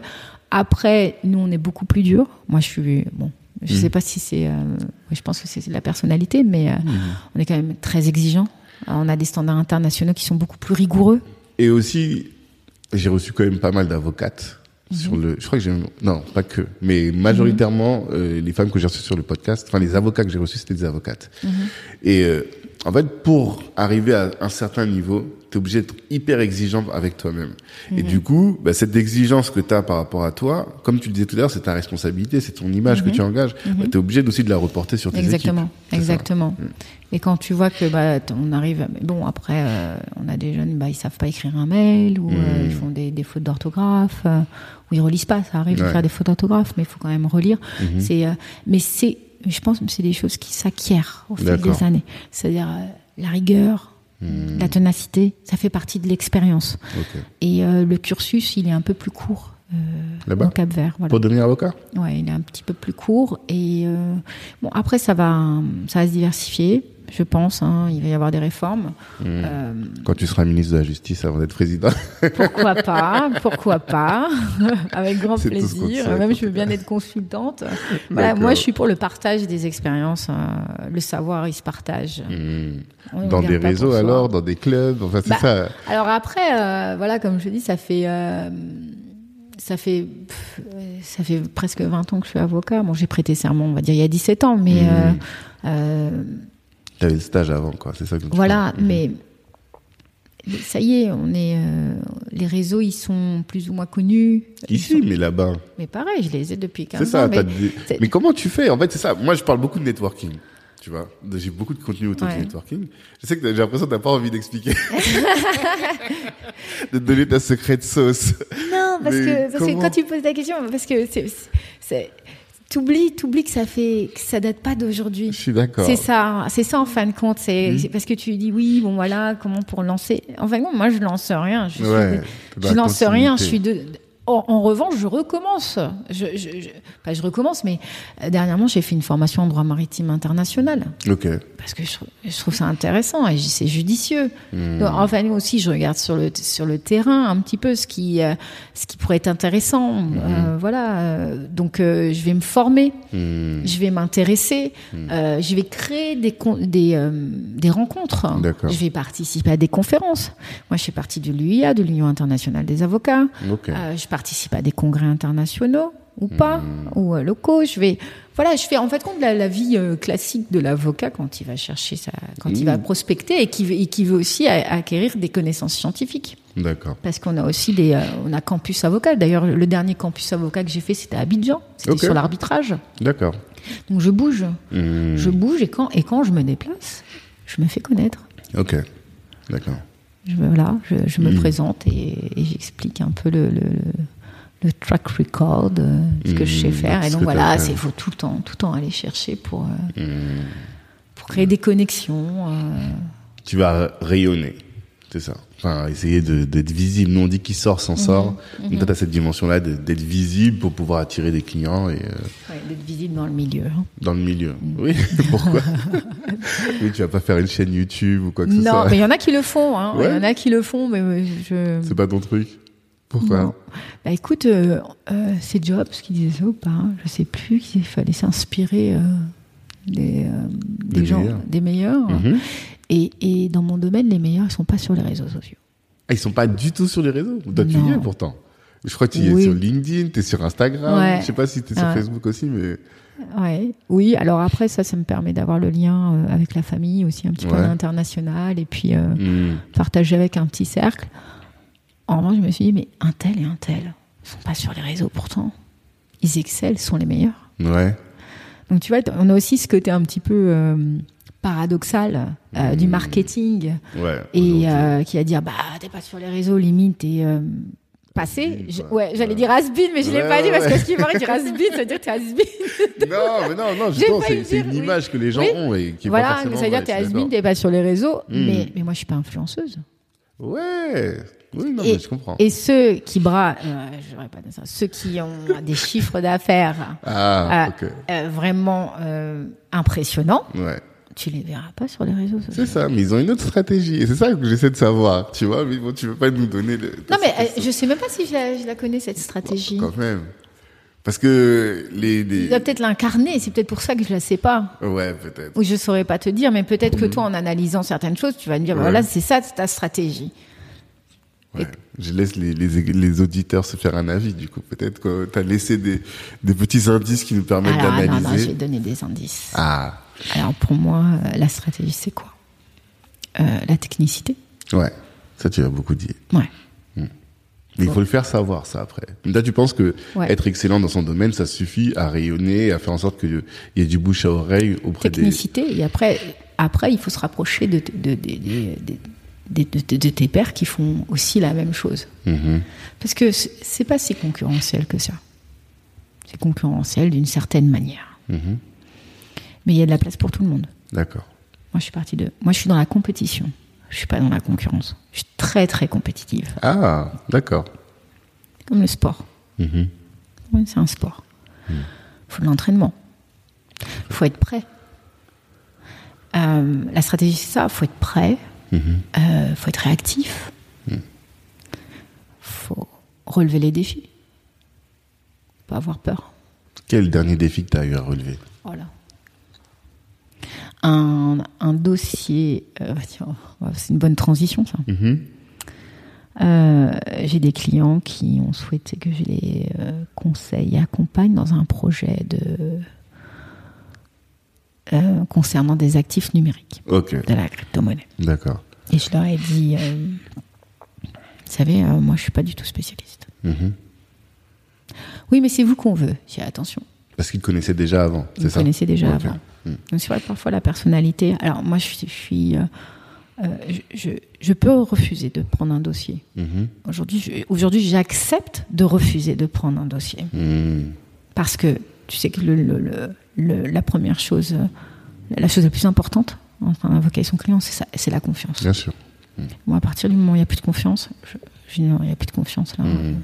On, on, peut pas, tu peux pas te donner parce qu'un dossier, tu le vis, hein. c'est pas juste au cabinet. Hein. C'est pas juste quand tu ouvres le dossier, tu le fermes, tu l'oublies. Hein. Il est tout le temps en train de travailler dans ta tête. Tout le temps. Tous. Parfois, tu as des. Eureka ah, ah, ça, travaille tout le temps. Donc, euh, tu te donnes vraiment et. Euh, il faut qu'il faut qu'il faut qu'il y ait une relation de confiance parce que sinon c'est pas la peine. Moi je dis toujours, j'y on est euh, on est plus de 26 000 avocats à Paris. Hein. Mhm. Libre à vous d'aller voir qui vous voulez, mais en revanche, il faut me faire confiance. Donc, il voulait me faire confiance. J'ai dit, bon, mhm. après, euh, après, ce qu'il me demandait, euh, relever mes, capacités, de ma technicité. Mhm. C'est-à-dire parce que ça impliquait une question de droit international et une question contractuelle. D'accord. Donc j'ai dit bah faut me laisser. Bah, c'est pour ça que je me suis, j'ai me dit ouais, je suis allée me former, voilà, et je me suis formée, j'ai suivi une formation. Mmh. d'ailleurs, euh, auprès de, gens extrêmement compétents. Qui ont, qui ont su répondre à toutes mes interrogations. Je me suis, j'ai, acheté des livres. Mmh. J'ai lu, j'ai lu, j'ai lu, je me suis formée. Voilà. C'est ça la stratégie aussi. Mais souvent, ça fait peur. Hein. À, d'autres personnes, ils vont dire oui, mais alors, euh, si tu touches à tout, tu touches à rien, donc tu sais rien. Oui, c'est vrai qu'on disait beaucoup ça. Ouais, mais quand tu as des résultats après. Mmh. Après, quand tu sais que tu n'es pas en mesure de le faire, moi, il y a des choses, je dis, bah, je préfère, vous, vous voulez pas que je vous conseille quelqu'un d'autre? Ah non, non, non, que ce soit vous. Hmm. Après, tu sous-traites. Après, tu sous-traites et, voilà le réseau. On en revient, voilà, quand tu fais partie d'union euh, d'avocats internationaux. Moi, j'ai un hmm. réseau en Espagne, en Italie, hmm. au Brésil. Euh, je, je, en, je peux dire que j'ai pu collaborer avec des avocats d'autres pays. Euh, avec plus de, de, 20 avocats d'autres pays en ces, dernières années de pratique. Mmh. Bon, c'est un peu exagéré, non. Mais bon. en tout cas, beaucoup. Tu as un réseau d'avocats euh, sur d'autres compétences. 20 fois, on va dire, sachant qu'il euh, y avait un même avocat ah, qui intervenait à plusieurs reprises. Mmh. Mais on a cette faculté aussi de, de collaborer et de, de, créer des connexions et des synergies avec des avocats qui sont qui, et, et c'est très instructif parce que mhm. ça nous permet d'avoir des échanges scientifiques, mhm. de réfléchir ensemble et de trouver des solutions. Mhm. Donc, euh, donc voilà, j'ai eu ce défi-là qui était de, de, de, rédiger un contrat pour des prestataires euh, de services d'actifs numériques. donc, euh, donc voilà, j'ai créé un, j'ai rédigé un, contrat créé de hmm. toutes pièces euh, sur une, euh, dans une matière que je ne dominais pas avant. D'accord. Et donc, tu disais que l'un des atouts, c'est ça, c'est la technicité, avoir maîtrisé euh, ton sujet parfaitement, en tout cas être très exigeant sur la Cultiver le doute aussi, parce que souvent, on a... moi, j'ai eu affaire à des confrères qui sont souvent convaincus de ce qu'ils disent, et moi, je, je, je, me suis toujours dit, non, c'est pas parce que lui, il est spécialiste qu'il a forcément raison, je vais quand même vérifier ce qu'il dit. Hmm. Et j'ai bien fait. en fin de compte, c'était de ne de, de, pas avoir d'excès de confiance mhm. envers aussi les spécialistes. Ça ne veut pas dire que les spécialistes sont de faux. Non, bien pas sûr. cela, mais je pense que... Euh, surtout quand tu commences à trop faire quelque chose, des fois, tu as des, des angles morts. Ouais, ouais, moi j'ai eu dans un dossier une fois, j'ai, euh, je trouvais que c'était pas logique ce que me disait mon confrère. J'ai dit, mais non, non c'est pas logique, je vais chercher de mon côté. Et j'ai eu raison. En fin de compte, alors c'est cultiver tout le temps le doute. Mhm. Et après, euh, après c'est de. Euh, comme, oui, je, l'ai utilisé beaucoup, ça a relevé les défis, se mmh. challenger, ne pas avoir peur. Mmh. Ne pas avoir peur, ne pas hésiter à demander de l'aide aussi. L'intérêt d'avoir un réseau. L'intérêt d'avoir un réseau et d'avoir des gens bienveillants Mhm, autour de soi. Qui, euh, qui, avec qui on va pouvoir échanger parce que bon, on est avocat indépendant, libéral, mais ça fait du bien aussi de- Mhm. d'échanger euh, sur des problématiques. Mais du coup, là-bas, tu vas jouer au golf, tu vas à la pêche, tu vas, je sais pas, quelles sont Ah les activités. Alors, tu- alors bah, écoute, moi j'adore faire du jet. J'adore. Du jet euh, ouais, D'accord. ouais, bon, on va dire, bah, c'est pas bien pour euh, la pollution, mais bon, ça va. Ah ouais, les jets polluent? Je savais pas. Euh, ça peut polluer, ça peut polluer. Euh, de la plongée. Hein. Mmh. Je suis une- moi, je fais des clubs de de plongée et tout ça? Je fais des traversées entre d'une île à une autre. Euh, euh, j'ai eu la chance de participer à une traversée sur euh, 9 miles, Ouais, ça fait 15 kilomètres, Mhm. entre deux îles. En jet ski, j'ai accompagné un groupe de sauveteurs, mais des sportifs de haut niveau de fou. Mhm. Ce sont des sauveteurs qui euh, se, se sont challengés, qui se sont dit bah, on va traverser, on va aller d'une île à une autre euh, en, en ramant sur une planche. Et on passe par un canal Mhm. extrêmement profond. Ok. Faut pas avoir le mal de mer, je l'ai, mais bon, tu Mhm. prends des petits médicaments avant. Mhm. Euh, ça, c'était un défi incroyable. Ok. Donc, euh, je me dis, mais lui, il est sur sa planche comme ça, euh, Hmm. toute fine avec un pauvre gilet de sauvetage, toi, en train de ramer. Moi, je suis en jet. Ah, euh, donc, on faisait l'appui, euh, l'appui Ouais. sanitaire, c'est-à-dire pour euh, veiller à leur sécurité aussi, faire le relais entre euh, le bateau des, des gardes-côtes. C- C'était euh, assez incroyable, expérience. c'est une belle Et ça crée expérience. du réseau, ça? Bah, alors après, le cabinet peut sponsoriser l'événement. D'accord. Tu vois, des choses comme ça qui sont intéressantes. Non, mais après, j'ai de la chance d'être euh, dans une petite île où euh, les gens sont euh, très ouverts, où au fil des années, j'ai pu créer des connexions avec euh, les responsables des organismes incontournables en- dans les matières qui m'intéressent, que ce soit les Mhm. investissements ou l'Institut maritime. donc, c'est petit aussi, donc on a, à la différence de, de la capitale, euh, Ah, t'es pas à Praia. non, D'accord. mais là, quand je suis la capitale, à la différence de Paris, Ah, euh, tu, tu as plus de chances de rencontrer des personnes euh, euh, là-bas à l'occasion d'événements dans, dans, dans une ambiance un peu, je vais pas dire un peu plus intimiste, mais moins. euh, euh, plus restrictive et qualitative qui, qui favorise les échanges. Mais même que quand j'étais à Bangui, quelqu'un m'a dit si aujourd'hui tu es en France, tu vas avoir du mal à rencontrer le président, alors que demain, avocate au, vu Cap trois Vert, fois, voilà. moi. Dès que Macron va venir, tu vas avoir l'occasion de le rencontrer. Exactement. Après même que ce soit les locaux. Mhm, Dernièrement, il y avait euh, le, le président d'Angola mhm. qui, qui s'est rendu euh, sur l'île. Et toi, tu vas être tout de suite dans les bons plans, quoi. Plus Bah, facilement dans exactement. les bons plans. oui, oui, oui, oui, oui, oui, oui. Bah oui, je suis euh, membre de la chambre de commerce, je suis Ah, arbitre. tu vois, il y a plein de choses. Oui, mais ça, ça c'est, ça c'est, je, je sais pas si on appelle, c'est la stratégie, mais j'ai fait de la stratégie sans le savoir. C'est comme le développement personnel, j'en faisais sans le savoir. Ce C'est de se dire. bah voilà, euh, bah forcément, bah tu vas, faut frapper aux portes. Mhm, mhm. Et tu réfléchis un petit peu, tu dis, bah non, faut, faut frapper aux portes de toutes les institutions incontournables localement, se faire connaître. D'accord. Si tu restes derrière ton ordinateur, il se passe rien. hein. Sait, euh, Non, clairement. Tu peux écrire dans les revues, mais bon. Alors ça, c'est oui, mais ça faut aussi avoir du temps. Ça, on me Ouais. l'a proposé, mais euh, Mm. j'aimerais bien, mais Ouais, euh, pas encore. j'ai- c'est une question de temps. D'accord. Vraiment. Ok, alors on va on arrive à la fin de, de notre échange. Euh, comment est-ce que tu fais pour euh, alors avant la question de la santé mentale, comment est-ce que tu fais Ça c'est la question de Kipep, c'est un de nos partenaires qui est c'est une équipe de consultants euh, en excellence opérationnelle. Et donc il pose une question qu'il me demande de poser à mes invités, c'est euh, comment est-ce que tu fais pour euh, maintenir la qualité de ton service client dans ton cabinet? Et qu'est-ce que tu mets en place concrètement pour ça, pour t'assurer de la qualité du service client?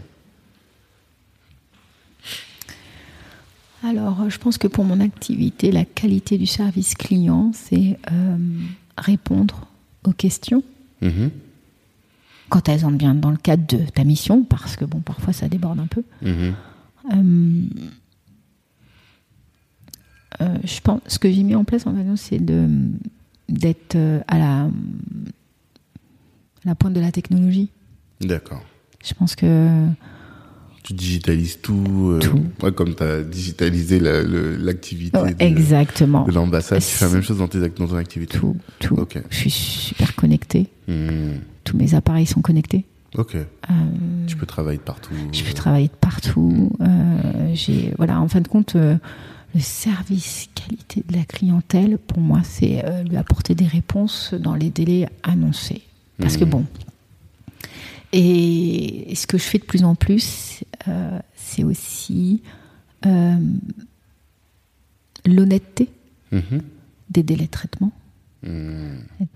Je n'ai jamais euh, été malhonnête là-dessus, mais souvent, on a des, clients qui attendent des, certains délais ou qui s'impatientent un petit peu. Mm. Et j'ai grandi là-dessus. Je pense que ça fait partie aussi du service qualité, c'est d'être clair voilà, avec mm. le client dès le départ. Quand il a déjà être clair avec lui sur euh, ce sur ce dont il va être engagé lui aussi. Parce que bon on est quand même dans une relation euh, de prestation de service en contrepartie d'honoraires. Donc déjà c'est d'être très clair. Mm-hmm. donc un peu à l'américaine. Ouais. Ouais ouais c'est ce que tu as appris dans les cabinets dans le grand cabinet ouais. ne pas transparence sur les transparence et, euh. et, quantifier la qualité ah. et l'expertise. Oui d'accord c'est que je dirais pas le temps c'est de l'argent. Je dis mais vous voulez que je travaille sur votre dossier, mais tout est justifié. Mais pourquoi tu dirais pas que le temps c'est de l'argent? Dans ton cabinet concrètement le temps Oui, c'est de l'argent. mais c'est pas ma conception de la vie. Ok. Ça, ça a déjà choqué quelqu'un de mon entourage que je le dise. Qu'elle me dit mais euh, j'ai non mais bon concrètement au, niveau du travail, oui, je vois pas pourquoi. Euh, pour pouvoir travailler, euh, bah, il faut assumer un bureau, il faut assumer des moyens, etc. Il faut payer des charges. On paye énormément de charges en tant qu'avocat. Mm et, euh, et on vit pas d'amour et d'eau fraîche. Donc, euh, donc forcément, si on travaille, quand on répond à une question, bah, même si à la fin on n'a pas, on peut pas palper la matière grise ou le, hmm. bah, souvent je dis, mais vous savez, euh, quand, quand je, je, facture pas un conseil, je dis, vous savez, c'est pas parce qu'il est gratuit qu'il a pas de valeur. Ouais, complètement. Voilà, donc euh, voilà, je suis avocat, je donne un conseil, il a une valeur, il a une hmm. valeur, donc il a une valeur, ben ça se on ne fait pas encore en Bitcoin, mais on les fait en Bitcoin bientôt, mais les smart contracts, d'accord. Mais euh, non, ça a quand même une valeur. Hmm. Euh, pour moi, c'est ça. C'est euh, c'est d'être d'essayer d'être le plus réactif dans la mesure du possible, hmm. parce qu'aujourd'hui, on a quand même, on est quand même on reçoit beaucoup de, de, courriers intempestifs. Moi, j'ai des, clients qui mails, des mails partout. Moi, on va m'envoyer un mail, on m'envoie un WhatsApp, euh, un message vocal. Euh, hmm. Non. Mais ici, tu as des collaborateurs, tu as des collaboratrices ici? Euh, Oui. Hmm, d'accord. Oui, mais ils, veulent parler avec l'avocat. Ouais. parce qu'ils pensent que même si on donne l'information que même si l'information sort de la bouche d'un collaborateur, ne serait-ce pour dire ben non votre dossier on est là, euh, hmm. ça n'a pas le même euh, effet que si c'était l'avocat qui disait. Mais euh, voilà, donc je pense que oui, pour bah, digitaliser aussi les services, c'est ce que hmm. j'ai essayé pour essayer de. Alors ils ont un peu de mal hein, les clients de... avec la digitalisation. Il y en a beaucoup qui me disent qu'ils veulent encore le contact hmm. humain. Te voir régulièrement pas juste sur Zoom. Ouais. Alors après, euh, après aussi, je, deviens de plus en plus direct parce que mm. y a, y a c'est un métier aussi. Euh, certes, on a beaucoup d'écoute, mais euh, j'ai aussi des clients qui pensent que bon bah voilà, moi je peux pas rester deux heures à écouter quelqu'un. Je dis mais c'est aussi, c'est aussi l'honnêteté. J'en reviens l'honnêteté de leur dire bah là vous pouvez mm. peut-être consulter. Un mm. psychologue, je vous conseille. C'est aussi avoir ah de l'humanité. Oui. Même sur des problématiques de droit des affaires. J'aurais plus vu en droit de la famille ou en droit Oui, mais vous pouvez avoir un client euh, qui fait des affaires avec vous, qui a un dossier de droit de la famille que vous ah, traitez également. Ok, d'accord. Ouais, c'est vrai. C'est pas cloisonné. Hmm. Non, c'est pas cloisonné, mais c'est pas ma spécialité. Mais hmm. souvent, euh, ça peut arriver quand j'aimerais que tu te. Et, j'ai eu un client qui m'a dit, euh, qui m'a dit vraiment que parfois, un client en droit des affaires, hein, mm-hmm. qui était au bout du bout et que quand euh, il raccrochait euh, d'un entretien avec moi, il retrouvait espoir. Mmh. Donc euh, c'est aussi ce, cette, cette honnêteté vis-à-vis du client, mais avec toujours cette, cette lui donner l'espoir de pas du un faux espoir, mais lui expliquer mmh. les choses telles quelles avec de la bienveillance. Et, je pense que voilà, on peut être bienveillant mmh. vis-à-vis de ses clients, et mais tout aussi en respectant notre personne, parce que sinon on est, on n'en peut plus, on est débordé. Mais ça m'emmène à ma, mon autre question, celle de l'équilibre mental, mhm. parce que bah voilà, c'est un métier qui est hyper exigeant, et mhm. toi tu l'es, tu dois l'être avec toi, d'autant mhm. plus, euh, surtout quand tu dois gérer euh, le Cap Vert, la France, la famille, enfin voilà, tout est fait. Tu sais que les, les entrepreneurs sont beaucoup plus exposés aux problèmes de santé mentale que le reste de la population. Qu'est-ce que tu fais, toi, pour garder ton équilibre mental? Alors, je... il y a six ans maintenant, sept ans bientôt, j'ai fait appel à une coach en la personne de Farida Kadiri.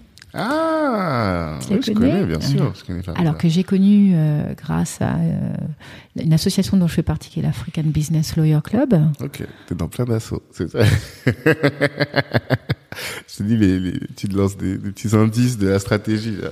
Ok. Et donc, euh, on, a, on avait lancé un mouvement qui s'appelle La Walid. La Walid, c'est en fin de compte, c'est un- c'est une réunion de jeunes femmes juristes ou avocats euh, autour du- d'une personnalité féminine euh, inspirante. Et ce jour-là, bon, c'était Farida Kadiri. Hmm. Et, euh, et, et j'avais donné l'exemple de un exemple personnel Mhm. de, de, de, de réussite. Euh, on parle beaucoup de la loi de la- d'attraction, etc. Mhm. Et, euh, et c'était euh, mon cas était ex- exactement ça. Je dirais, je veux cela, je l'aurais. Bon, et puis j'ai eu, bon, bref. Mhm. Et donc de là, euh, je me suis dit, mais c'est très intéressant ce que ce qu'elle proposait en termes de développement personnel, parce que ça permettait aussi de conceptualiser des choses que tu penses maîtriser et que tu dis, ouais, bah ouais, je le fais sans le savoir. Mais je pense que le que le conceptualiser comme les Américains, ça vient des, Oui. Américains. hein. Le conceptualiser t'aide, je pense, à t'améliorer Mhm. et à, à travailler dessus. Donc ça m'a donné. euh, après, j'ai participé à, un- à une, à une matinée avec plus de personnes euh, sur euh, le- une présentation du développement personnel. Elle nous a conseillé de lire Mhm. des livres sur le développement. J'ai commencé à lire beaucoup Mhm. de livres, énormément. Ouais. Ouais.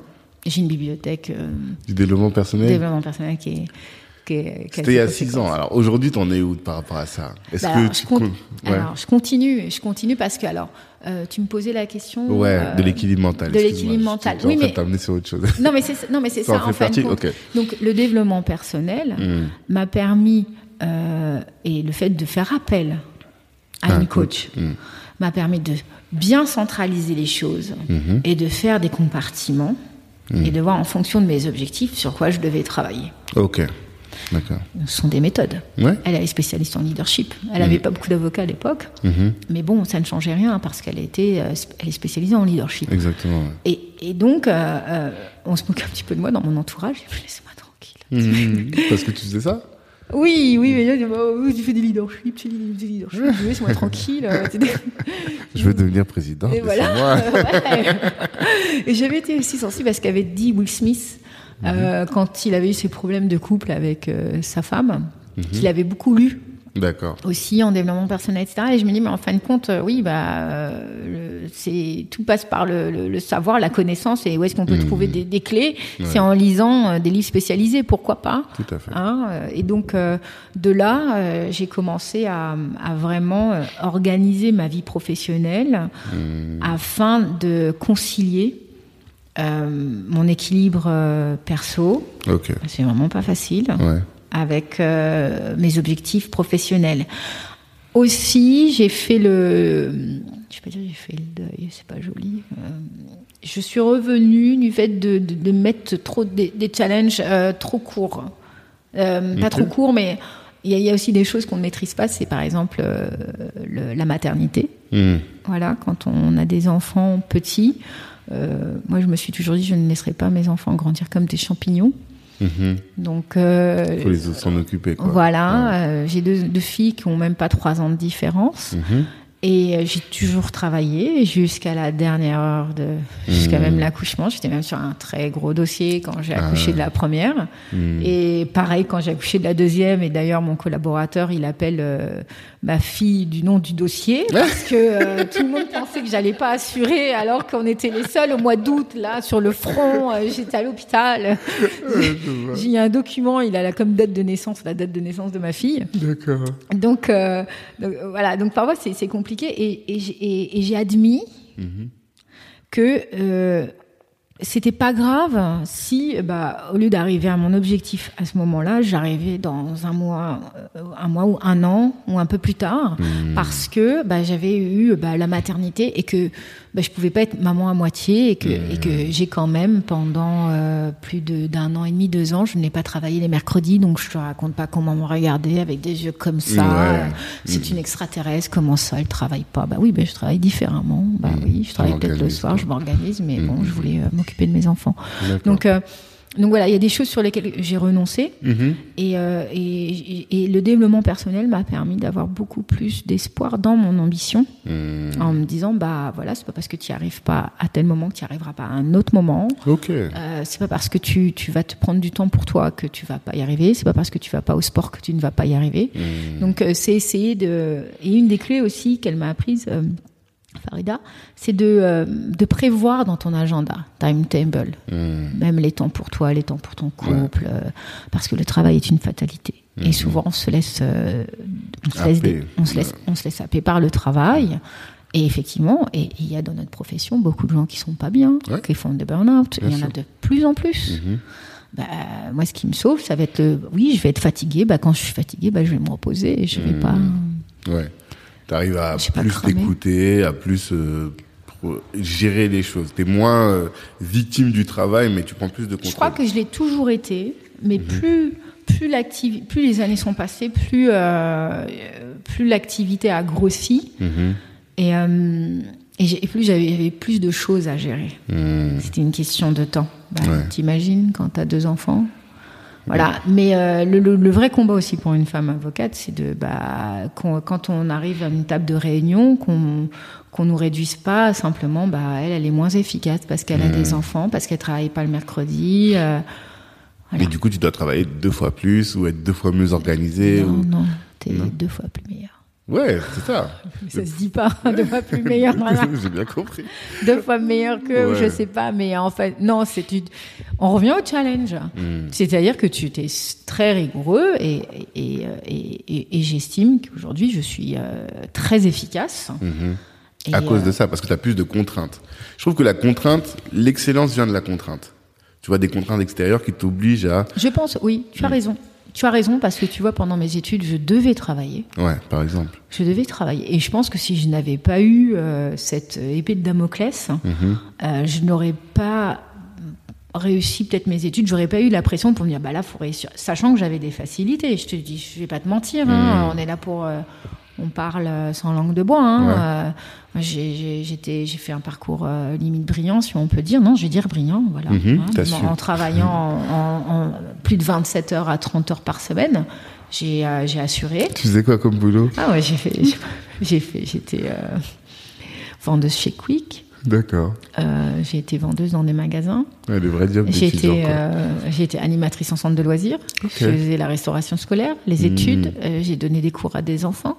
Ok. 30 heures par... Tu sais, Normalement, on dit, au-delà de 15 heures par semaine, tu mets tes études en péril. Non, moi, je serais entre 27 et 30 heures. J'arrivais, je faisais des fermetures euh, dans les fast-food, euh, minuit, vers minuit. Je bossais mes TD, je repartais à la fac le lendemain.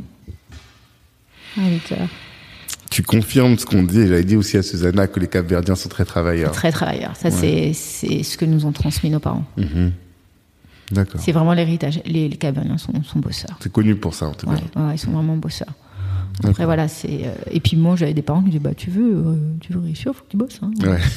T'as pas le choix. Puis comme tu as l'exemple, tu dis bah c'est comme ça. Voilà, bah, c'est comme ça. Mm. Euh, bah, j'ai pas si je veux ça, bah faut bosser. C'est mm. ils, m'ont donné la valeur. Ouais. La valeur, voilà. Et et donc oui, tu as raison. C'est quand tu es, es face à des contraintes que bah tu vas tu vas essayer de sortir. Donc non, je pense être vraiment plus efficace, mieux équipé que certains.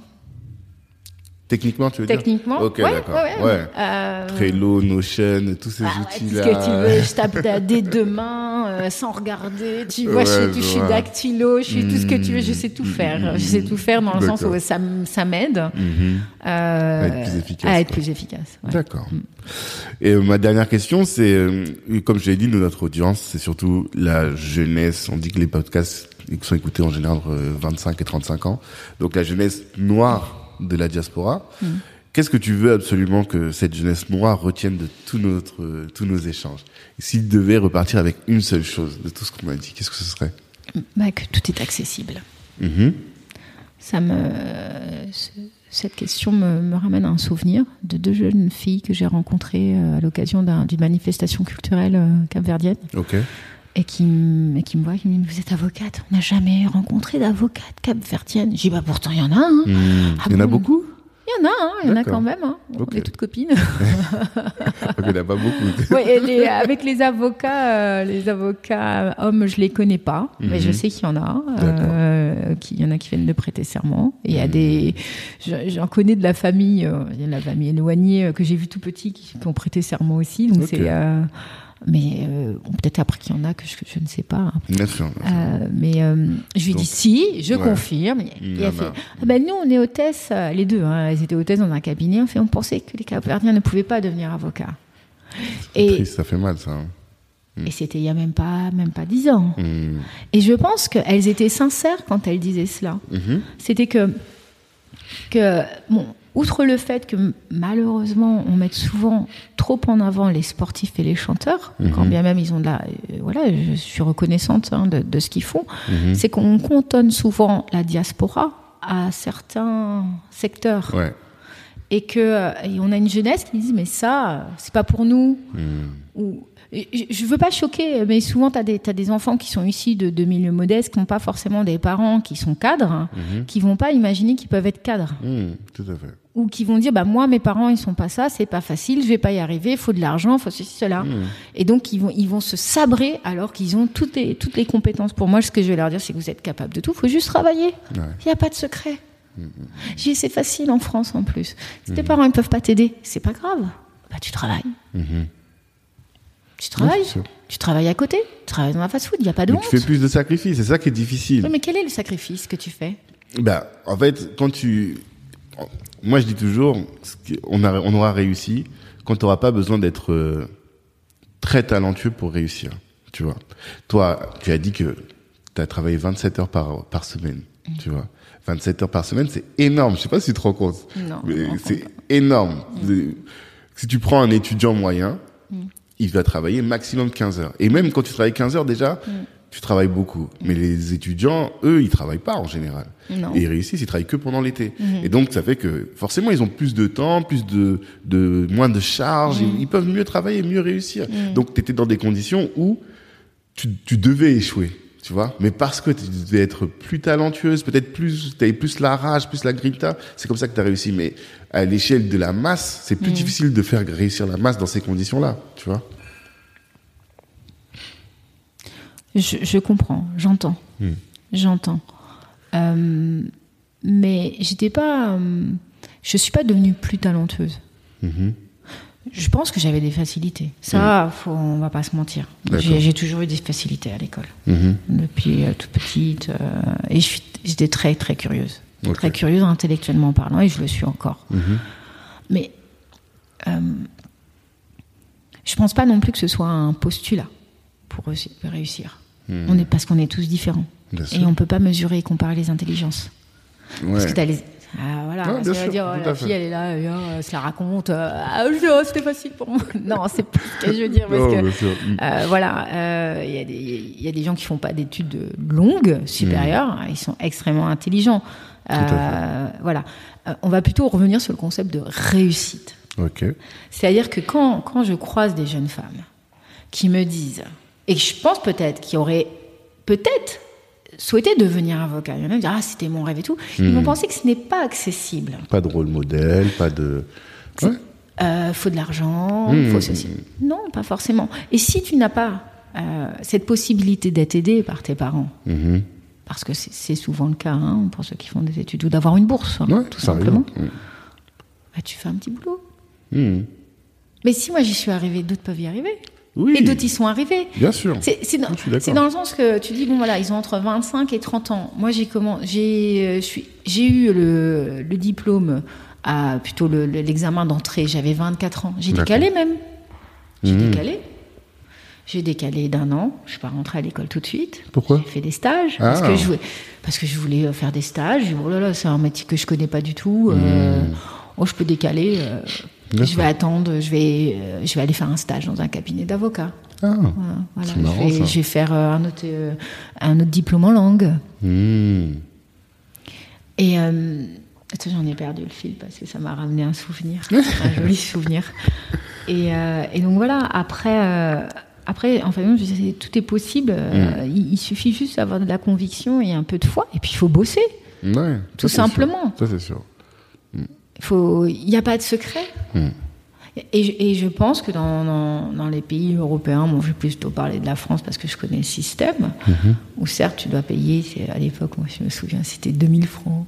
Oui, c'est pas grand-chose. De, frais d'inscription. Bah, moi, je travaillais l'été, je l'ai payé. Mhm. Euh, et, et, voilà, aux États-Unis, c'est 30 000, 40 000 l'année, mhm. voire plus. Et moi, j'ai pris des prêts. J'ai pris des prêts. Pourquoi j'ai pris des prêts? Parce que j'avais confiance en moi j'avais pas j'étais pas surconfiante mais je me hmm. suis j'ai dit bah ça existe bah je ferai attention et quand je commencerai à, à travailler je rembourse. je rembourserai j'ai hmm. pourquoi? Moi je, je suis, quelqu'un de je vais apprendre un métier j'ai forcément travaillé. Hmm. mais voilà quand je vais commencer à travailler bah je vais pas me dire bah je vais tout claquer. Voilà faut avoir le sens des responsabilités. 25 30 ans euh, la vie devant soi plein de possibilités il faut avoir le sens des responsabilités et pas se dire bah voilà je vais claquer des doigts j'ai tout gagné mhm.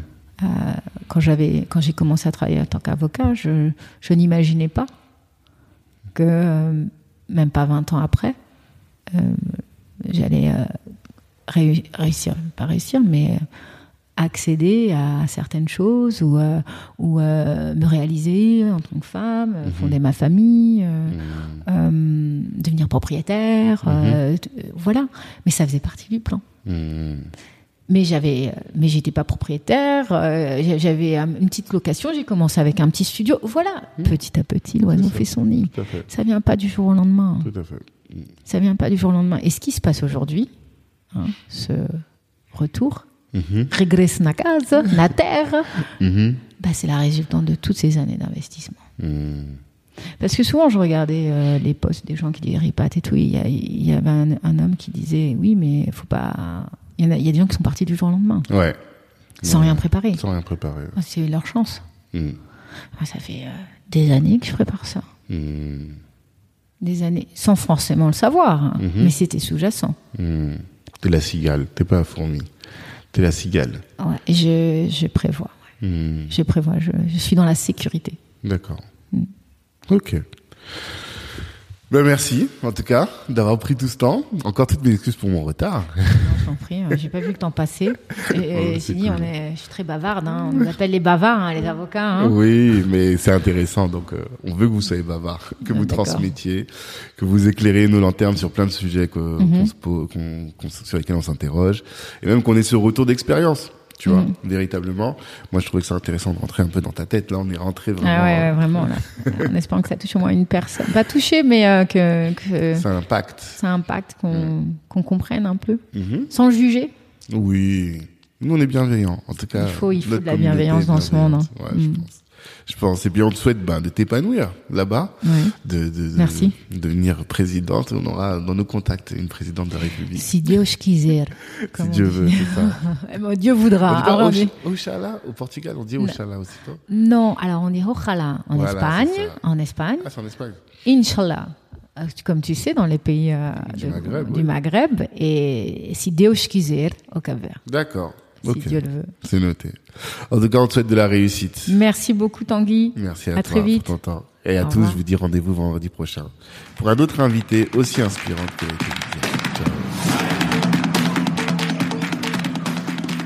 Hello, hello. Merci d'avoir pris le temps d'écouter cet épisode jusqu'au bout. Avant de terminer, je voulais vous annoncer la création de la Kali Business Academy. Qu'est-ce que c'est que la Kali Business Academy? C'est un centre de formation dans lequel vous êtes formé par les meilleurs. Imaginez que Rokaya Diallo ou Harry Rosenmack vous forment à la prise de parole en public. Ou encore que Ibrahim Sissoko vous forme à entreprendre dans la tech. Ou que Olivier Laouché, euh, Christian Zella de Nofi vous forme à entreprendre dans l'immédiat. Voilà un peu le type de programme que l'on vous concocte dans le cadre de la Cali Business Academy. Apprenez à entreprendre, certes, à vous insérer ou à obtenir des skills professionnels, mais en étant formé par les meilleurs. Ces meilleurs-là, vous les avez écoutés dans le cadre du podcast, vous les connaissez dans la communauté et ils sont là à votre disposition pour répondre aussi à toutes vos questions. C'est ce centre de formation pour le découvrir. Eh bien, ce que je vous invite à faire, c'est de nous suivre Black Network sur tous les réseaux sociaux, d'aller sur notre site internet aussi, de vous inscrire pour recevoir notre newsletter. Et là, vous serez informé régulièrement des différentes sessions de formation en présentiel ou à distance que nous allons organiser. Et puis par rapport au podcast, eh bien, comme je vous le dis toujours, merci de partager autour de vous. Vous avez sûrement dû euh, considérer que ce que vous avez entendu vous a édifié et pourrait intéresser un de vos frères, une de vos sœurs ou un de vos contacts. Eh bien, si vous partagez, si vous commentez sur euh, Apple Podcast, ça va nous aider à faire grandir le podcast et à toucher un maximum de monde. Merci pour votre attention.